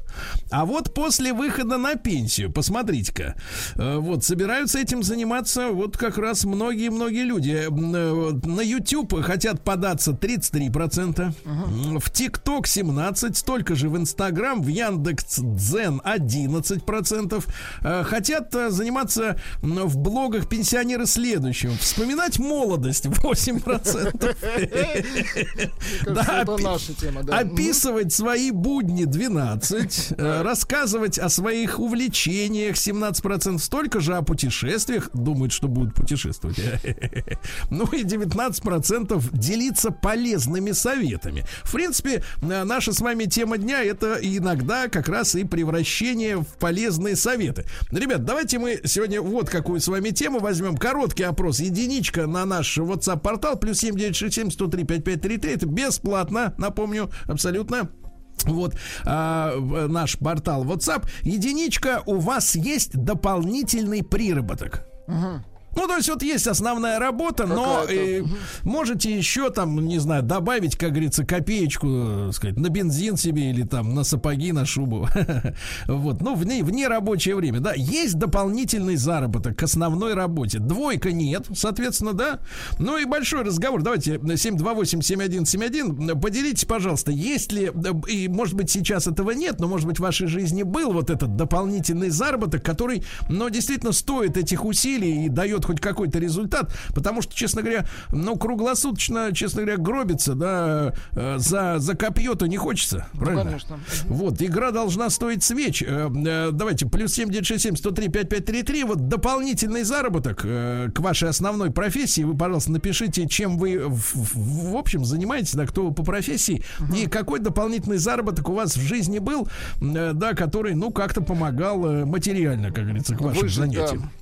Вот, ну я не знаю, у Владика, мне кажется, там а, целый подпольный цех дополнительного Ну, я, в принципе, универсал, я могу что угодно делать. Ну, кроме, кроме конечно, макрухи, Сергей Валерьевич. Кроме макрухи, это я... Нет, нет, я знаю, что вы владеете бубенцами, да. Абсолютно, Я могу, да. э, могу, могу поделиться. Ну, естественно, поскольку все-таки мы с вами в информационной сфере работаем, то это такая история. Э, Значит, я не буду упоминать какие-то разовые разовые истории со звучанием фильмов, да, э, потому что все-таки эта индустрия, она очень закрытая, и имеется очень закрытое сообщество, да, и надо честно сказать, что вот эти вот студии, да, которые э, занимаются озвучкой западного кино, э, там есть такой э, очень крепкий профессиональный костяк мастеров, э, у которых много заказов, хорошая, э, с хорошей оплатой, и, в принципе, чужаков они э, в свою э, сферу Не пускают. Э, И изредка, только если нужен какой-то пиар-проект, да, где надо сказать, что вот, а вот озвучил какой-то там человек, которого э, кто-то где-то знает, как-то слышал, да. Но, но на самом деле туда проникнуть очень-очень сложно. Вот. Но люди очень действительно профессионально, мне кажется, у них есть право вот э, эту кастовость такую соблюдать. Но с другой стороны, я вот тут начал, начал заниматься аудиокнижками. Да, потому что это, конечно, работа очень кропотливая, в отличие от, э, так сказать, каких-то других вещей, потому что очень важно, э, значит, э, очень, очень медленно она идет, эта работа. Но она Да, потому требует свободного времени, конечно. большого свободного времени. То есть, условно говоря, вот по моему опыту, чтобы сделать хорошо, ну, час аудиозаписи, да, которую вы потом сможете послушать у себя там на смартфоне или еще где-то, или в дороге в автомобиле, ну, в принципе, по большому счету, наверное, время один к трем идет. Где-то один к трем. Вот такая вот, собственно говоря, история. Это если говорить о приработке, да, который, э, ну, все, все, кстати, законно, все официально, Владик. Плачу налоги. Это хорошо. Это хорошо. всё, да, Ну, так что конечно, можете- проверить тоже не помешает. Можете не беспокоиться. Значит, товарищи, еще раз напомню, что пенс, э, извините, пенсионеры э, собирают, собираются на пенсии стать блогерами, ну, 20% из них. Остальные, наверное, просто хотят путешествовать и отдыхать на Карибах. Вот. А мы сегодня говорим о дополнительном, э, дополнительном заработке, да. Э, Наш телефон 728-7171. Если есть опыт, э, пожалуйста, позвоните. Чем можно э, еще заниматься вдобавок к той работе, которая у вас есть, да. Ну и короткий опрос также. Единичку отправляйте на наш WhatsApp-портал э, плюс 7967 103 5533. Если у вас есть дополнительный доход к основной работе, двойка нет. Только вот одна, соответственно, профессия, одна работа, один работодатель и, и, и одна получка в месяц. Правильно, Владик? Э, Давайте, может, еще расширим немножко вопрос. Может быть, э, наши слушатели хотели бы получить какую-то э, специальность дополнительную? Освоить. Освоить, освоить, точно. Освоить Да, ну, специальность. давайте и об этом тоже, да. э, Какая работа вам кажется, в принципе, перспективной, вот, чтобы можно было, в принципе, иметь и второй уровень дохода. Но с точки зрения, с точки зрения чисто психологической, мне кажется, это очень важно для человека э, иметь именно такую стороннюю подстраховку, вот, потому что э, если ты зависишь только от одной какой-то сферы, да, деятельности, то э, это, в общем-то, вызывает у людей тревогу, да, опасения. Помните, мы на этой неделе э, или в конце прошлой узнали такой факт, что, например, женщины, оказывается, наряжаются на работу, э, ярко красятся, одевают все самое лучшее, вот, а потом дома отдыхают э, в бегудях, да, потому что у, ими управляет страх перед молодыми сотрудницами, которые, соответственно, могут их обскакать.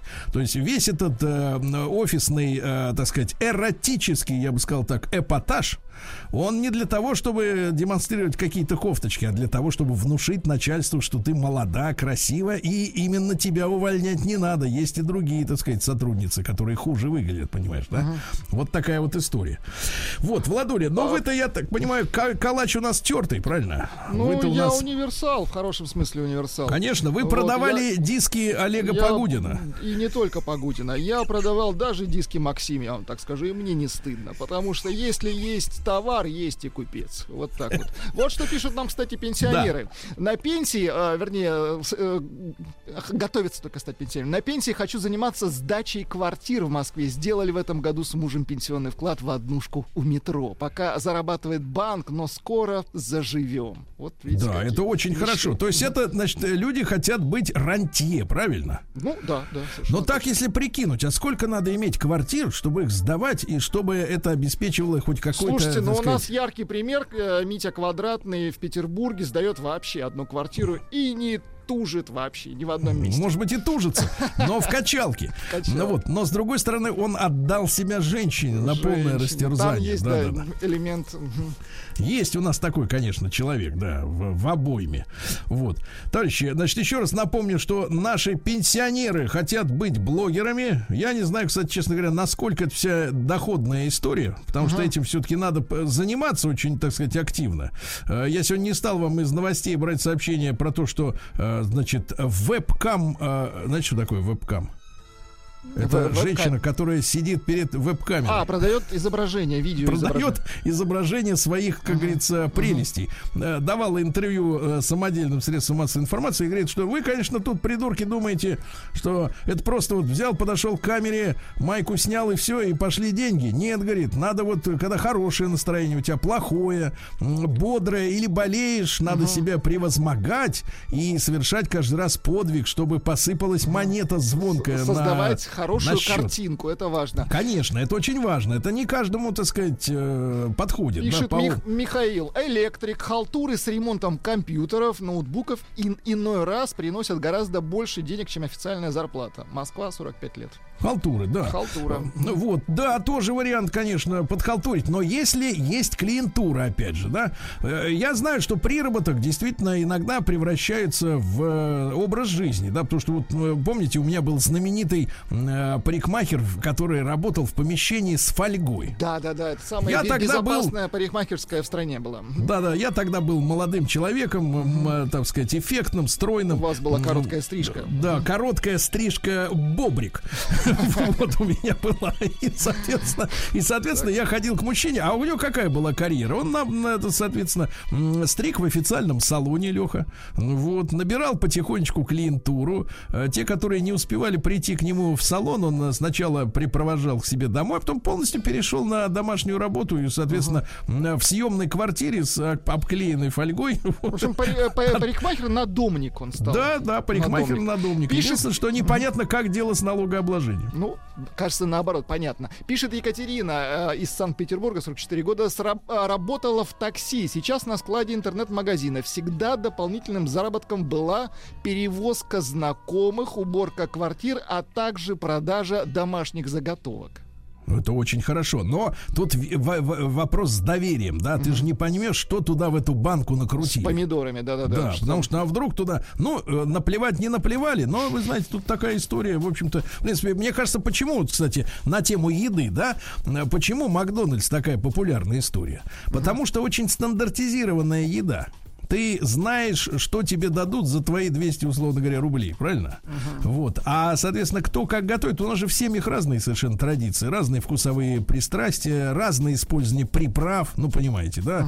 Я уж не говорю там пересол, недосол. Ребят, голосуйте, пожалуйста, единичка на номер плюс 7967 103 5533. У вас есть дополнительный заработок к вашей основной работе. Двойка нет, вот занимайтесь только той профессией, которая вот она единственная, и один начальник на вас, э, на вас всего. Вот что Да. Пишут люди. Доброе утро. Основная работа менеджер по продажам. Подработка, внимание, Дед Мороз раз в году. Ну, это э, сезонная подработка.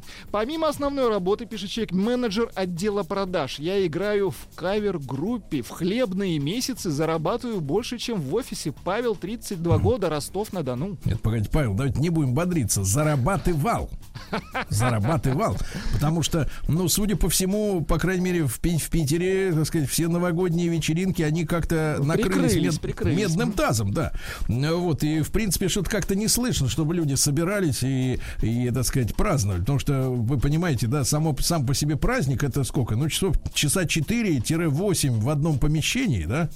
Вот, вряд ли там будет, э, так сказать, масочный режим, ну и так далее. Не, я даже не запугиваю, ну так вот реалистично, если представить, да, обязательно в, в- в закрытом помещении, обязательно, ну хотя бы обычным гриппом, да точно кто-нибудь притащит, правильно? И потом э, сидишь на новогодние, так сказать, на новогодних каникулах и кашляешь, и болеешь с температурой. Это никому не надо, правильно? Вот так вот. Пишет женщина. По профессии я адвокат, но подрабатываю продавцом в интим-магазине. Пишет Вау. Анна. Погодите, погодите. Она Анна, адвокат, представляете? И ну, она знает, как, в общем-то, как Она обезопасить себя. Погодите, она по профессии адвокат, но подрабатывает в интим-магазине. Удивительно. Удивительно. Владик, вы тоже могли бы делать этого даже без Нет, ну, мне адвокатского. стыдно, в, в отличие от Анны. Я бы с удовольствием, конечно, подработал. Нет, погодите, а что стыдного? Ну, не знаю. Вам Вот, виднее. Нет, нет, ну что стыдного? Раз э, вы же сказали, есть товар, есть купец. Кому-то стыдно продавать диски Максим, а вы, соответственно, этим занимались. Значит, товарищи, еще раз напомню, что э, пятая часть наших э, россиян э, собирается на пенсии стать блогерами. Ну, при такой динамике, конечно, неизвестно, кто будет смотреть, если все пойдут э, в авторы. Вот, тем не менее, единичка на номер плюс 7967 103 5533, наш WhatsApp-портал бесплатно. Единичка, у вас есть дополнительный доход. Сергей Стилавин и его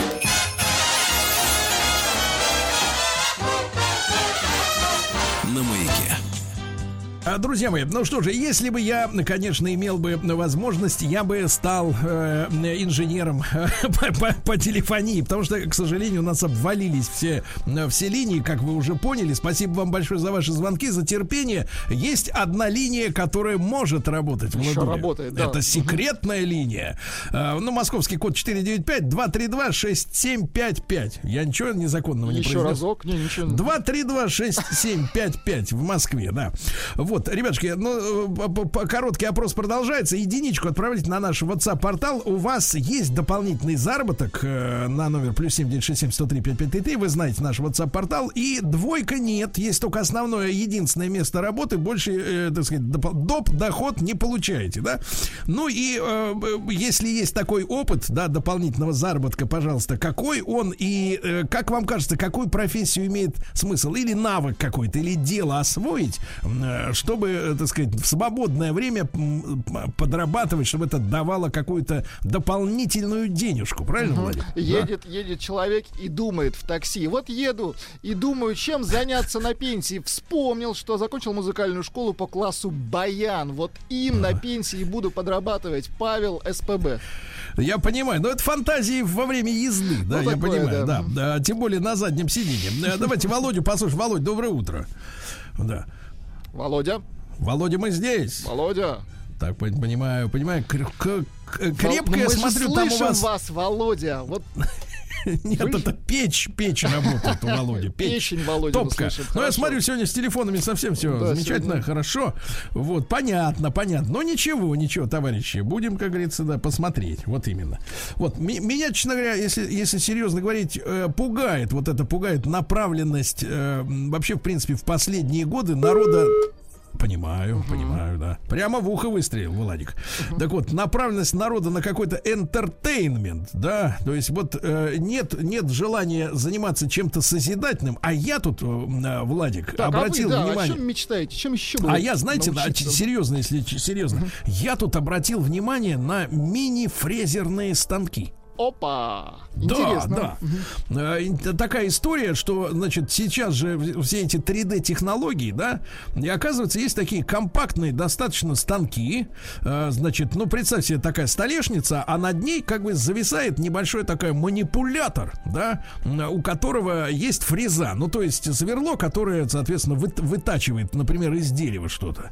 Вот. И, соответственно, ты через компьютер туда загоняешь э, какую-то 3D-картинку, ну, объемную такую, да, вот условно говоря, э, из деревяшки. И, ну, например, всякие вензельки там э, для наличников или прочее. И эта штука, вот так вот сказать, в объемном варианте все это вытачивает, выпиливает. Очень интересно, мне кажется. Оригинально, да. Да, да, да. И, например, так вот э, наточил, потом раскрасить, лаком покрыть, знаешь, чтобы было как бы, чтобы Да вид был такой гламурный, вот, и на, впаривать кому-нибудь. Слушайте, вот, наши э, слушатели хотят уйти в искусство. Вот пишет Да. Антон, потихоньку учусь играть на гитаре. Думаю сидеть где-нибудь на улице и играть, ловя восхищенные взгляды прохожих. Антон из А что это мешает? э, Что мешает делать в это чё- сейчас? а в чём я бизнес, правда, Антон? правда, вы знаете, я Что вы- когда да, чем вы питаться будете, Антон? Да, я когда гуляю, в принципе, э, ну вот, э, да, в Европе, где климат потеплее, там, в принципе, есть традиция, да, что вот, особенно в туристических центрах, всякого рода музыканты и просто шарлатаны, знаешь, из, из серии фокусник такой на одной руке висит 20 часов. Вот, там у него, конечно, железяка вмонтирована, но всем нравится, все улыбаются такие, знаешь, так кидают ему монету или там евро кидают.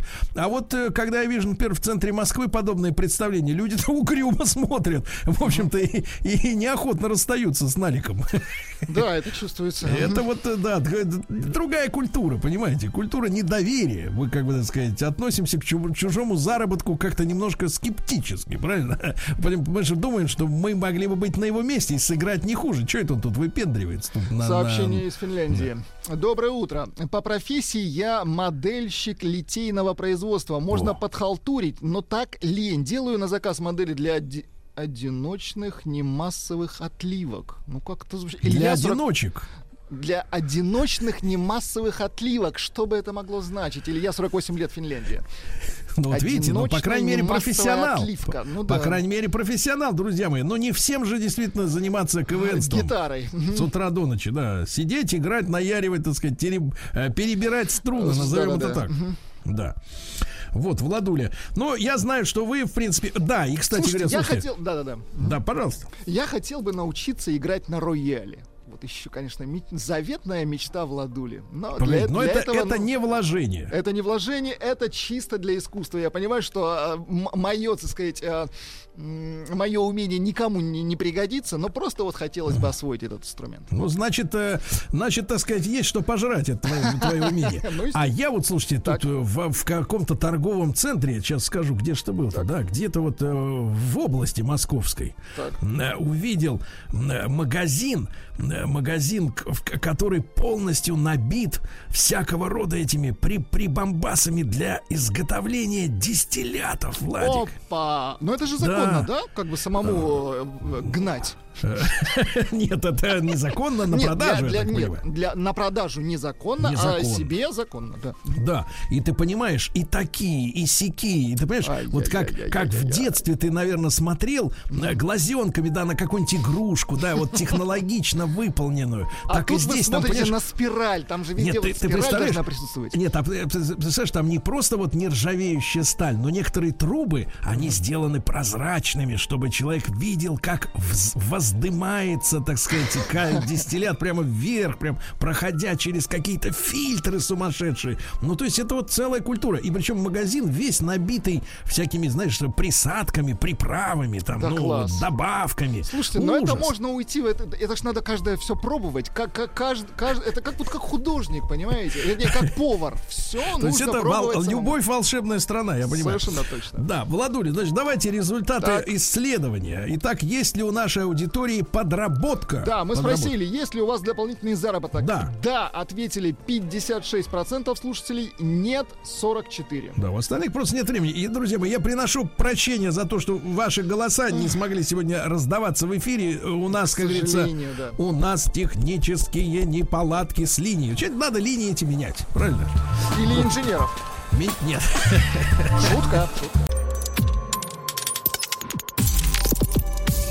Жизнь глазами химика. Химия. Однако, я смотрю, какой-то творческий взрыв предновогодний у Владика произошел. Друзья мои, Александр Александрович Громов, профессор, заведующий лабораторией МИСИС Каталисис лаборатория, ЛЭП, доктор технических наук, наш э, любимый докладчик. Сан Саныч, доброе утро. Ну, Доброе утро. Доброе утро. Да, и сегодня у нас э, в цикле «Жизнь глазами химика» тема злободневная, товарищи. Значит, э, как работают реагенты?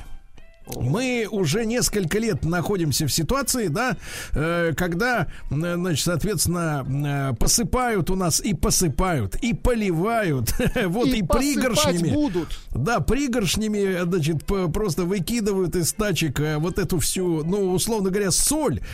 Хотя не уверен, что это именно соль. Сан Саныч сейчас прокомментирует. И вы знаете, у моих знакомых Так. Значит, э, даже у домашних животных, которые нуждаются в выгуле, от этих реагентов начались, э, началась, э, начался диатез. Ужас Ну, то есть аллергия, да, чешется брюхо, ну, то есть вот туда, куда попадает от лап э, вот эта вот и вся история, вот, начинается чесаться брюхо, и, значит, и мазями мажут, и там моют, а все равно чешется, зараза. Вот. И, Сан Саныч, так вот, на чем основано действие вот этих вот всех присыпок, скажем так? Э, Да, проблема-то не нова. Мы с вами э, знаем, что гололед возник не сегодня, не вчера и не позавчера. Когда-то, когда в Советском Союзе или там еще до этого, даже, может быть, в древние вре- времена, посыпали обычной золой. То есть, чтобы абразивный вот этот эффект, чтобы э, не скользить. Э, ну, наверное, это был самый безопасный реагент, который печная зола, и, так сказать, она вот э, предотвращала скольжение. А сейчас в основном посыпают смесями на основе соли обычной, хлорида натрия, столовой соли. Той же самой, которую мы с вами в суп добавляем. Поэтому, ну, я не знаю, стоит ли ее бояться, да. Если собаки там, э, значит, чешутся и э, задыхаются, надо, конечно, не гулять подальше от дорог таких активных. Но, в принципе, я думаю, что там ничего такого супер токсичного нет.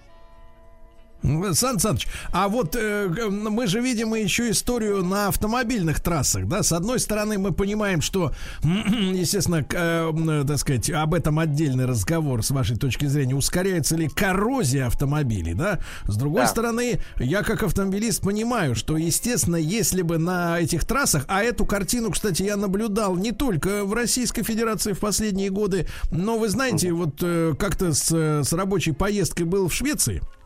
И причем был там и в провинции. В провинции нигде ничего не поливают. Вот. Там у них на целую область э, пятеро полицейских всего. Вот. Огромные просторы. Лоси ходят через дорогу. И, в принципе, вот автомобилисты ездят на шипах на такой снежной, утрамбованной, по снежной утрам- утрамбованной белой дороге, да. Ну, вот. И, в принципе, там никто не посыпает. Но в Стокгольме, в Стокгольме творится вот тот же, то же самое Марево, вот это, да, э, после поливальных машин, там вот и, и посыпают, и льют, и, значит, вот в, столице этим занимаются. Я понимаю, как автомобилист, что, естественно, если бы на трассах, ну, вот важных, да, э, там, меж- меж- ме- межрегиональных этого не делали, то, конечно, из-за снегопадов движение бы очень сильно остановилось бы, аварийность бы, ну, наверное, первое время, пока бы люди не перестроились бы, подросла. А благодаря вот этому расщеплению снега и льда э, скорость остается, ну, практически как будто летом, да, ты едешь. Вот, Сан Да. Саныч, но я вижу эти машины, которые именно разбрызгивают что-то. То есть, если во дворах идет посыпание вот этого кристаллов, да, это видно, белых таких, да, э, Да, то да. э, на дороге идет машина, у нее сзади такая поливальная структура, и она вот несколько полос сразу обливает. Чем они льют? Да то же самое, это раствор той же самой соли, просто они немножко воды добавляют, растворяют, как бы, чтобы еще температуру повысить. Жидкая вода, она же имеет температуру выше нуля всегда. И поэтому они как бы повышают температуру дороги еще таким образом. Еще таянию льда способствует. Задача-то лед растопить. Э, Сан Саныч, а каким образом чудесным, э, в общем-то, эти реагенты, ну, кстати говоря, почему они их не называют тогда просто солью, зачем использовать слово реагент? Ну вот, э, каким образом оно работает? Ведь смотрите, градусов, наверное, до минус 10, а то иногда и до 15. То есть вот на дороге вот эти видны подтеки, лужи, ну, когда достаточно уже крепкий мороз, когда там минус 5, то это все понятно, но как, каким образом соль продолжает работать в минус, в минус 10? Э, Значит, задача-то соли какая? Э, Задача посыпания солью какая? Нужно ей сцепиться с водой. И э, это, э, то есть с молекулами льда, и начать воду плавить. То есть, чтобы вода стала жидкой, потому что температура замерзания раствора соли, она намного ниже, чем температура замерзания самой воды без соли. И поэтому, чтобы вот э, понизить как бы температуру замерзания, э, посыпают. Она начинает, может плавиться, да, может жидкой соль лить, э, раствор соляной, может э, посыпать просто э, кристаллами соли, посыпают такие крупные гранулы. Так. Это хлорид натрия, может быть сульфат магния, какие-то э, более экзотические, более дорогие соли используются сейчас. Бог знает. Знаете, сколько там денег на это все нужно запланировать и потратить. Но, э, тем не менее, значит, цель одна – растопить лед. И при низких температурах тоже минус 10, минус 15 они пытаются плавить лед. Ага. А, Сан Саныч, а вот такой вопрос. Тут же как бы я все-таки изобретатель-надомник. Скажите, а если у нас, соответственно, смотрите, вы сказали очень важную фразу. Э, Соль а, э, э, значительно снижает э, порог э, э, замерзания воды, правильно? да. А если, например, смотрите, главный бич, э, это да, бич э, автомобилистов, а особенно в межсезонье, это когда, например, у тебя в бачке омывателя в машине залита обычная вода, да? Мгм. которая при сильном снижении температуры может замерзнуть, и у тебя поливалка, э, значит, не будет работать э, на стекло, на лобовое, да? А Мгм. что если нам в бачок омывателя, э, значит, э, добавлять соляной раствор? Избежим ли мы тогда, например, вот этой, этого порога, там, минус э, 1, 2, 3, 5 градусов? Как вам такая идея, а? Можно, можно, э, Сергей. Но та же самая проблема-то коррозия. То есть А. э, соль приводит к коррозии, а, а патрубки-то там же они из эм, металла сделаны. Поэтому можно соль в бачок заливать вместо водки. Некоторые водку любят заливать в бачок. Нет, водку Вот, мы э. туда заливать не любим. Водка тоже э, помогает, да? Может размерзнуться там э, ледяная глыба. Разверзнуть льды по-другому Сан Саныч, а кстати говоря, а вот э, с точки зрения экономики, действительно, вот э, может быть ректификатом поливать дороги? А Нет, я, нет, самое- я к тому, что я к тому, что э, насколько это менее вредно для коррозии И машины. полезно для людей. Я Едешь считаю, что это было бы здорово, если бы, если бы эту гадость только выливать на дороге, это было бы здорово. А у нас ее внутрь почему-то, да, в это А вот смотрите, Сан Саныч, смотрите, а если мы объявим, например, компанию трезвости, да, ну вот, начнем этот весь спирт, э, спирт не в водку переводить, а, соответственно, вот в поливальные дела. Вот скажите, а спирт в этом смысле э, со- соперник э, соли э, на предмет, э, да. на предмет убийства льда? Соперник, соперник. Температура замерзания водки минус 33 градуса. Минус 33. Да, поэтому если водкой поливать дорогу, то ее температура замерзания станет минус 33 градуса. Представляете, как здорово было бы? А насколько, соответственно, Сан Саныч, вот представим себе эту, эту, эту, эту райскую картину, да? Значит, дорога полита водкой. Вот. Ну и, соответственно, и вот ты едешь по этой дороге, и насколько вот этот спиртовой путь, скажем так, водочный, да, водочный путь, а, менее вреден для металлических деталей автомобиля. Э, Ну, соль, конечно, вреднее. Соль э, корродирует, э, кузов корродирует больше от солей, от всяких вот от э, посыпок этих. Ну, раньше посыпали песком. Вот от песка нет никакого вреда. Но песок, видите, он приводит к тому, что скапливается на там с, боко, с бока дороги, дороге, и там мгм. образуются кучи, горы песчаные, потом весной убирать надо. А соль, видите, она растворяется и в канализацию стекает. Поэтому постепенно перешли на соль. Но она, конечно, к коррозии приводит, к серьезной Да. очень. Кузова Сан корродируют Саныч, наши. Тогда не могу не спросить, есть ли у нас у автомобилистов, а к ним принадлежат и автотранспортные предприятия, и автобусы, да, и все остальное, а это все вокруг родное, все вокруг, как говорится, условно мое. А, Поэтому по-хозяйски спрошу, есть ли возможность как-то нам, автомобилистам, от этой коррозии соляной защитить автомобиль? Конечно, есть. Э, Защита кузова, там покрытие, это, эти услуги, они тоже не новые, не вчера изобретены. Нужно но это ведь, делать. но ведь зараза-то летит и в радиаторную решетку, туда, где, значит, двиг- двигло стоит. Вот, и я помню, я на одной машине менял этот самый потекший радиатор из-за этого. Да, к сожалению, радиаторы вот э, трудно защитить, и внутренности, которые там выше кузова, выше днища находятся. Ну, что можно сказать? Ну, мойте чаще, да, только такой рецепт. Мой, а, Сан Саныч, и тогда немаловажный вопрос. Вот у нас есть, э, мы, вы же автомобилист, Сан Саныч? Вот. Конечно. Вот, а наш Владик, он пешеход. Он сидит и делает ролики такие вот юмористические, да.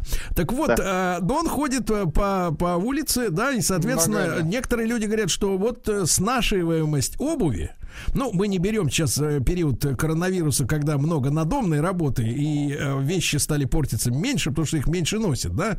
Но, тем не менее, в обычном режиме я знаю, что вот женщина рассказывает, что вот купила сапоги. Ну, как правило, это не купила, а Дорогие. кто-то ей купил сапоги.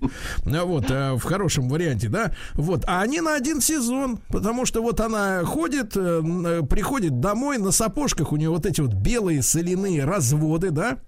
Соответственно, э, что, как вы, как химик, предложите для того, чтобы вот эту органику, да, это же кожа-то это органика, вот защитить от этой всей вот соляной заразы?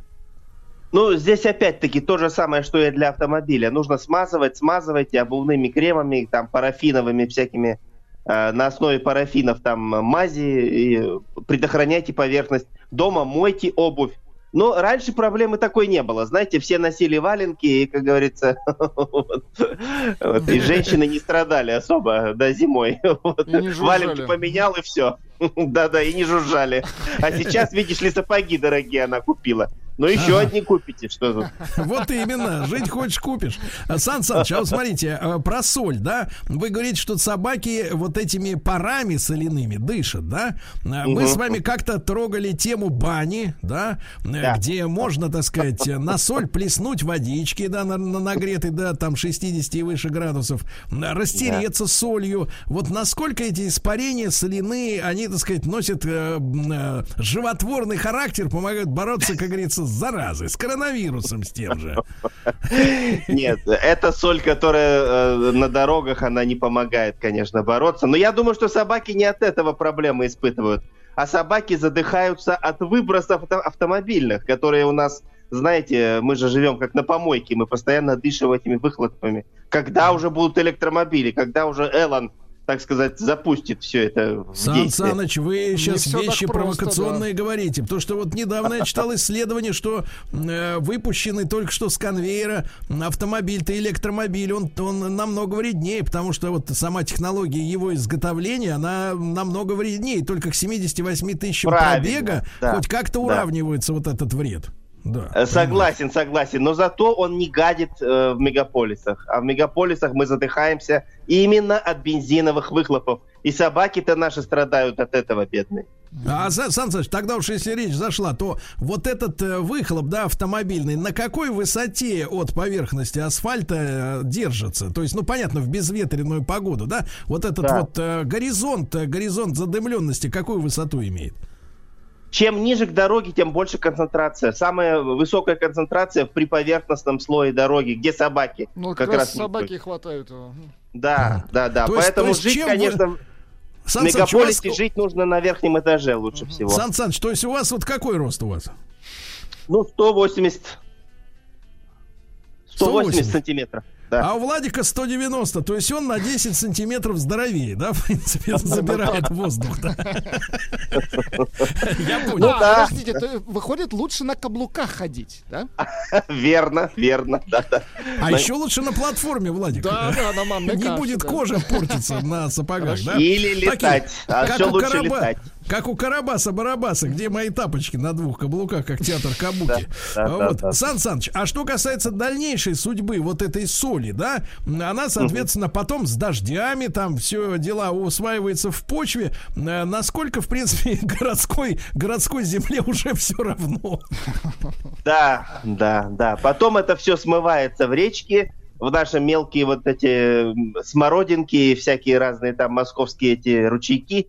Попадает это все в водохранилище, в реки, в крупные, в Москву реку, поэтому, конечно, это довольно вредно. То есть там Засоление. получается, там получается уже морская вода, да, Там такой солёная. раствор, да, соляной. Да, идет засоление, но, к сожалению, оно для рыб, конечно, не очень эффективно, для речных, они гибнут. Так мы туда можем, наоборот, тогда сибасика Мы запустить, туда да? акулу, и она там будет жить. Да, да, да, да. Если только разводить акул, в Москве реки акул разводить, то может быть, да. Да. Э, Сан Саныч, ну и вот, э, вот эти запасы-то соли у нас насколько они получаются безграничны? Вот э, в Ой, плане... Сергей. Безграничный, практически безграничный. У нас Да, очень много солевых месторождений, и берут самую грязную соль же на эту на дорогу. Она, ее не нужно очищать, там она черного цвета, ну такого серо, грязно-серого цвета. Поэтому э, там миллионы тонн, еще на миллионы поколений хватит. Так, так, так. Сан Саныч, а вы сказали, вот обычно очищают. А какие примеси, в принципе, бывают вот в природной соли? И почему, Вы знаете, они, самое- почему они вредны для человека? Вот если брать неочищенную вот эту соль. Кроме самой соли, да. Да, э, самая главная примесь это грязь обычная. Это вот это глина, песок, которую мы съедаем. Вы вот попробуйте дома, очистите соль. там на килограмм ложка песка будет. Поэтому я обязательно очищаю э, эту Сан Саныч, фильтрацию. так, тогда нужен рецепт, нужен Как рецепт. правильно, вот да, смотрите, пошел Владик в магазин, Купил, на да. входе нагнулся, потому что 190 сантиметров, да? Каменную соль, да, принес. Вот, да, купил Да. соль домой, как ее очистить Как ее, да. дома? Сначала расколоть. Растворить, нужно растворить в воде ее, вот, и затем профильтровать через какую-нибудь, э, ну, бумажную салфетку, например, и э, так А. она у вас профильтруется, будет чистый раствор соли. И потом эту соль можно выпарить на сковородке снова, если хотите сухую получить. Но можно солить и раствором, просто вот э, водой соленой. Погодите. Сан Саныч, и вы так реально делаете? Я реально так делаю. Из каждого килограмма соли э, ложка получается грязи. Это и э, глина, и песок, и стекло там, и э, железные Ужас опилки. какой. Это очень вредно, на самом деле. Так, Сан Саныч, а вот эти вот дорогие соли, которые там типа морская, да, Ну, они, конечно, получше. А- а, да, гималайские, там, морские соли, они получше очищены, они белого цвета. Но, к сожалению, не все могут, наверное, позволить каждый день себе такую соль белую, дорогую покупать. А Сан которая Саныч, вот самая дешевая, за 7 рублей, она, конечно, грязноватая. Сан Саныч, и вот э, несколько слов буквально про йодированную соль. А, какой в ней, так сказать, э, смысл и надо ли есть ее постоянно? Ну, кому, да, она прописана. Да, йодированная соль, э, на самом деле э, йода у нас не хватает, но этот йод, который в соли, он не усваивается. Нужно йод из морской капусты, из органической клетки брать. Поэтому, если хотите концентрацию йода повысить, ешьте морскую капусту каждый день. А соль э, кушайте обычную, иодированную не надо. Там иодат калия добавляется в качестве иодирующего агента. Он не Сан всегда Саныч, полезен. и э, несколько слов, буквально парочку. Надо ли пить просто йод вот в, в банке, чтобы Ну, прям из- быстрее, да, из быстрее. Ни в коем случае, ни в коем случае. Ни в коем Нет. случае. Ни в коем случае. Только Сан Саныч, Сан Саныч, ну как всегда исчерпывающая консультация, да? Ну самый здоровый у нас Владик, да? Ну а за ним Киркоров, конечно, да, самый высокий. Киркорова Ну, вот Сан. Саныч э, Громов, профессор, заведующий лабораторией МИСИС Catalysis Lab, доктор технических наук, как всегда ему спасибо.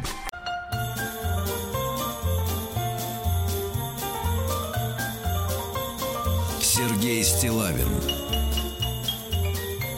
и его на маяке. И его, друзья мои, ну что же, сегодня, сегодня наш, наш э, замечательный физик, радиотехник Владислав Александрович, э, напуганный мной и накануне, и сегодня с утра Слушайте, днем пяти двоек, Вы да, будете смеяться, но это работает, к сожалению. Реально, мы не можем дозвониться до наших э, чудо-экспертов. Нет, да более того, у нас сегодня совершенно вылетел АТС для приема Да, да, ваших не- звонков Не работает в телефон, да. теме Просто- дня, да. И вот э, с нами в этом в этой в этой части эфира должна была быть блистательная Елена Николаевна Корнилова, профессор факультета журналистики Московского государственного университета, доктор филологических наук. Наш проект «Основные идеи великих писателей», да? И вот э, удивительно, что работает моя аппаратура.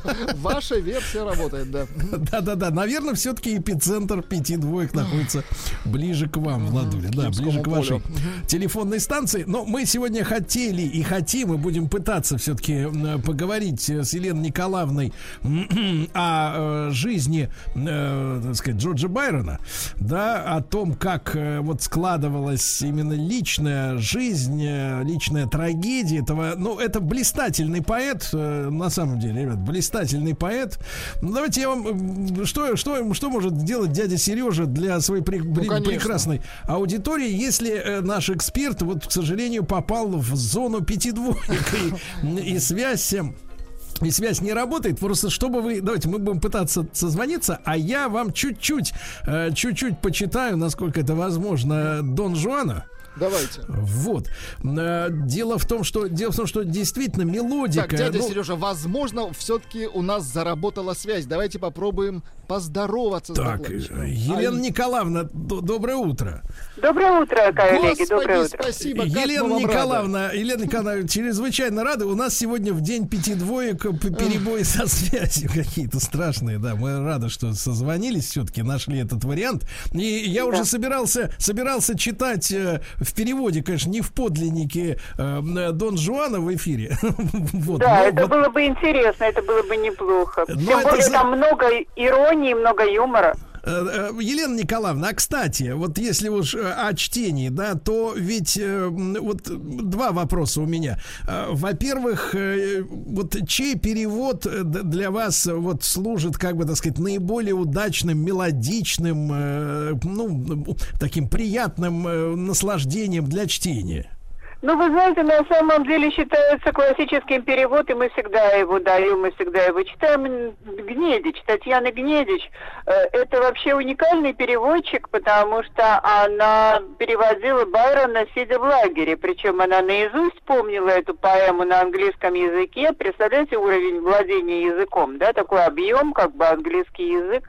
И, соответственно, она в лагере переводила эти стихи, э, записывая их как бы вот где-то на чем могла. Потом уже ей через какое-то время даже позволили это записать и даже позволили с собой вывести часть работы. Ну вот, вот такой переводчик. Как бы. Ну, это, Поэтому- это, это какие-то сверхспособности, потому что 17, э, 17 глав, да? И, и в 17 ка- книг, да, книг. Да, Да, ну да, да, да, и- да.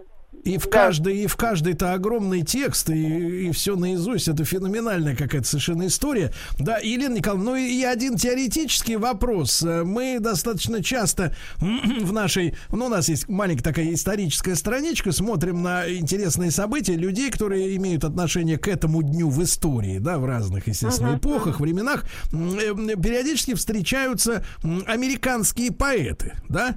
И вот Да. такой вопрос к вам как к филологу, как к специалисту. Вот э, старая английская поэзия, да, переводится замечательно, прекрасно, и все, и читать одно удовольствие. А вот поэты, ну, начинают нам с 20 века, американские, ну, вот трудно найти перевод именно стихотворный, литературный, красивый. В чем дело? Кончились специалисты по переводу? Почему? Или, или особенности американской поэзии таковы, что вот, э, ну, не ложатся на русский язык такой вот именно э, Ну, знаете, рифмованный? м- мне трудно судить, потому что я не знаю, о каких переводах вы говорите, о каких поэтах.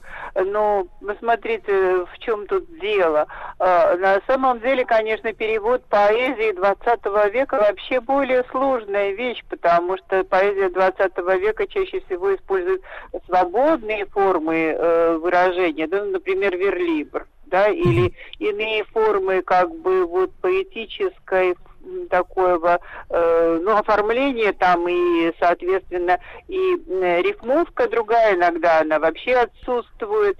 Ну, э, это раз. Во-вторых, я не знаю, нас для того, чтобы переводить поэзию, надо любить эту поэзию, надо любить этого поэта, надо его хорошо знать, надо знать реалии, в которых он живет, да, всякие детали, там, сленг очень часто, потому что поэзия 20 века, начиная с битников, например, Мгм, ну Гинзбурга, например, да, может быть, кто-нибудь помнит такого поэта, битника, который всегда с гармошкой был, и с гитарой, и еще на спине у него что-то брякало, там, какой-нибудь барабан или тарелки, там что-то такое, вот. Ну вот, э, он приезжал, кстати, несколько раз в Россию, выступал на факультете журналистики, например, даже запись есть.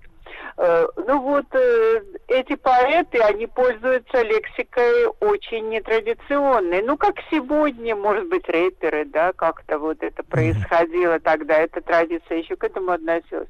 Поэтому понятно, да, что, э, может быть, не очень э, известные как бы специалисты, но э, это должен быть поэт, переводчик должен быть сам поэтом, прежде всего, да, и блестяще владеть своим языком, и хорошо как бы вот э, э, по сути, может быть, писать свои собственные стихи. Но если мы посмотрим на известных переводчиков, то ведь большинство из них были э, довольно известные поэты. Ну, например, Донской или Заболоцкий, да, это вот были такой, был такой круг, как бы, который переводил Пастернак, который переводил знаменитый Елена Николаевна, а в этом смысле, в этом смысле да, да, удавалось, например, поэту-переводчику, ну, с одной стороны, наступать на себе на я в какой-то степени, да, и вот как бы просто предоставлять читателям возможность читать э, автора с другого языка и, и отходить немножко в тень, хотя если ты сам автор, ты хочешь признания и как э, самостоятельная творческая единица, я имею в виду баланса между вот переводами и таким же блистательным э, собственным творчеством. Ну, вы знаете, я вам, э, в общем, э, расскажу такую байку из стали- сталинских времен, когда, в общем, были сделаны самые лучшие переводы на русский язык и Шекспира, и э, поэтов как бы средневековых, всех, в общем, разных очень поэтов, и Данте, соответственно, и вообще это был, была эпоха расцвета как бы переводческого творчества. Ну вот э, говорят, что э, кто-то там очень этим гордился из э, э, властных структур, на что, мне кажется, Анна Ахматова ответила, конечно, заткнули всем поэтам рот, то есть их запретили, их перестали печатать. Единственное, чем можно было заработать, это, собственно говоря, переводами. Так вот, заткнули всем поэтам рот, а теперь гордятся тем, что у них великолепные переводы. Вот Ну, то есть, пока им рот не заткнешь, переводить не начнут, и перефразируя, Как вам перефразируя. сказать? Ну вот Марина Цветаева, например, она у нее немного переводов. Но если у нее есть переводы, она, между прочим, переводила и на русский, и на французский переводила Пушкина. Да, у нее не так много переводов Пушкина. Но просто она вот ей в какой-то момент становилось невыносимо, что вот, вот это произведение, скажем, Пушкина не могут прочитать французы в нормальном как бы вот переводе. И она переводила. Точно так же она переводила и на русский. То есть она переводила какие-то вещи из французских поэтов, которые ложились на ее душу, и это уже было не вынужденное, вот как у Анны Ахматовой. Анна Ахматова очень часто переводила так же, как и Пастернак, просто чтобы заработать. Вот. И таким образом, кстати, переводили они всю поэзию не только западную, но и поэзию народов СССР переводили на русский язык, блестящие переводы были. Да, заказы делали, они переводили, а их самих не печатали. Ну, Елена Николаевна, и вопрос дилетантский, позвольте, такой, может быть, попсовый. А поэзия какого языка э, вот э, на русский язык при переводе ложится наиболее э, гармонично, полно, ну, скажем так, созвучно оригиналу, что ли, не знаю, как еще точнее выразить мысль, ну, то есть вот адаптируется лучше всего. Ох, какой вопрос. Я думаю, что на самом деле я не смогу ответить на этот вопрос и боюсь, что нет э, такой поэзии, Это зависит которая от переводчика, скорее всего, да? Это зависит, во-первых, от переводчика, потому что поэзия, она вся метафорична, да, она вся построена на образной системе образов, которые понятны изнутри языка носителя языка. Э, Переводчик на русский язык должен найти эквивалент, то есть он не может буквально перевести. Если буквально перевести, получится нонсенс, очень часто получается просто непонятная какая-то абракадабра. Значит, нужно найти аналог на русском языке. И вы понимаете, что такие вот аналоги, они выходят из традиций народа, из привычек. Из... Ну, понимаете, вот э, одно Да-да-да. дело, когда у нас есть поэзия, допустим, библейская, да, библейские тексты переводят э, много веков, и есть традиция, и у нас уже на слуху какие-то формулы, которые уже легли, да, на русский Да. язык. Елена Николаевна, мы сразу после короткой рекламы продолжим.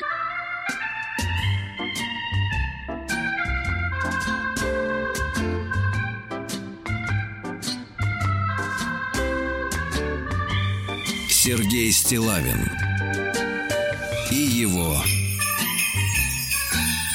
на маяке.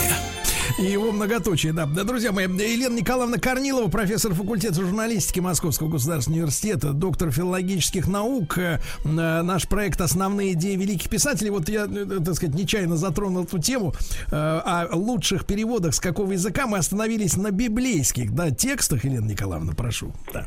Да, действительно, библейские тексты у нас переводились много раз, и канонический перевод, конечно, существует э, еще с начала XIX века, но библейские тексты, э, вы знаете, вот э, сейчас много людей, которые знают иврит, э, ну, поскольку у нас с Израилем довольно тесные связи, да, понятно, сложившиеся исторически, э, вот, и э, когда слышишь переводы, как переводятся некоторые формулы, то есть как по- на иврите звучат некоторые формулы Библии, ты удивляешься, почему они так переведены. Но это классика, и мы к этому привыкли. И поэтому мы с этим как бы вот живем, и это, это, уже, это уже стиль нашего мышления, потому что это вошло и в обиход, и в литературу, и так далее. Ну, то есть Поэтому- переводчик, переводчик влияет э, своим творчеством, да, вот если брать такие серьезные тексты, на целые подчас поколения людей, которые живут с определенными установками. Несомненно, несомненно. И перевод это огромный труд, это бесконечный огромный труд, это великое знание. Ну, приведу вам еще пример. Владимир Набоков, да, который был вообще русский, да, и русскоязычный писатель, всегда гордился, что он э, может писать по-английски не хуже, чем Шекспир, да. Э, то есть вот он говорит, попробуйте найдите англичанина, который бы по-русски писал, как Пушкин, да. Вот. Но Владимир Набоков написал свою Лолиту по-английски, а потом переводил ее э, на русский язык сам. И э, есть, э, в общем, его как бы размышления о трудностях перевода на русский язык. Он свою собственную, свой собственный роман с большим трудом перевел на русский язык. Ну, потому что лексики в русском языке необходимы ему для э, того, чтобы передать все э, нюансы лолиты, чтобы это было притом прилично, да, чтобы это выглядело э, литературно. Э, Вот в русском языке не было этой лексики, ему приходилось искать какие-то аналоги, какие-то заменители. Елена Николаевна, а с вашей точки зрения, э, вот именно как может быть читатель, этого квалифицированного читателя в первую очередь, э, если уж мы так отвлеклись сегодня, но мы в следующий раз продолжим, когда проживем день пяти двоек окончательно, да? Вот, если все равно очень интересно. С вашей точки зрения, Набоков, э, Набоков предоставил э, русскому читателю такого же, ну, уровня, да, э, литературу в виде лолиты, как и для американского или англоязычного?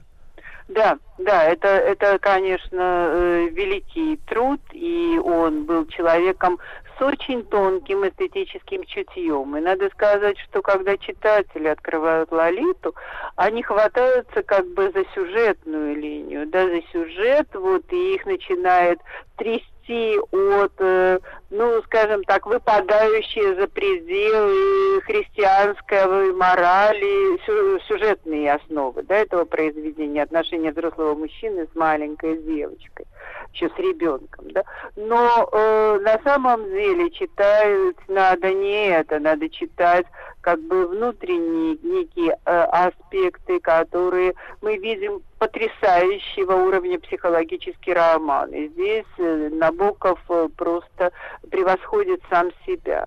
Э, Все вот эти детали и нюансы, из которого строится э, вот эта жизнь как бы Гумберта Гумберта, его некая исповедь, да, потому что это исповедь, он рассказывает о самом себе и о своих как бы муках и страстях, и о своих болях и несчастьях. Это э, исповедь открытой для нас, совершенно открытой души. Мы видим его изнутри. И, э, честно говоря, я не думаю, что каждый из наших слушателей готов развернуть свою собственную душу, хотя он вот в таком виде, в таком аспекте, в который развернут Гумберт, Гумберт в этом романе, э, э, даже если он считает себя кристально чистым человеком. Вряд ли кто-нибудь признается во всех своих внутренних движениях и э, согласится вот так продемонстрировать сложности своей э, какой-то психологической, психической жизни. Ну, Елена вот, э, Николаевна, но вопрос, который напрашивается, э, то, что этот роман появился именно на английском языке, в оригинале, да, и Да. родился, родился в его сознании автора, да, этот замысел именно э, во время жизни среди англичан, в этой среде, да, среди Ну да, англосаксов. он в Да. Америке жил в Да, это да, да. время, и роман Да, да, да. наполовину в Америке как бы происходит. Часть в Европе, но Да. большая Но часть... значит ли это, значит ли это, что это сама по себе тема, вот менталитету тамошнему, ну, скажем так, э, более не то чтобы близкая, я хочу поточнее вз- взять какое-то слово, да, но, в общем-то, актуально может быть, чем, например, э, в, в русской среде. Ну, конечно, конечно, потому что, естественно, что стиль э, жизни в Америке, конечно, он был всегда, э, ну и вообще надо сказать, что при всем, при всем пуританизме американцев, они э, люди более прагматично мыслящие и, э, может быть, э, меньше связаны со, с традицией, потому что все иммигранты, которые приезжают в Америку и живут уже э, не своей как бы диаспорой, да и не своей, ну, конечно, многие Ну, народы живут там и как диаспора, да, но в принципе они должны все равно включаться в американскую жизнь, и поэтому э, нравы, привычки, моральные нормы разные, поэтому мы видим, насколько и сегодня э, американская нравственность отличается от современной. Елена России. Николаевна, ну, очень рад с вами в очередной раз пообщаться. Да, Давайте в следующий раз продолжим про Байрона. Все-таки Елена Николаевна Корнилова, доктор филологических наук, была с нами. Ей огромное спасибо. Еще больше подкастов на радиомаяк.ру.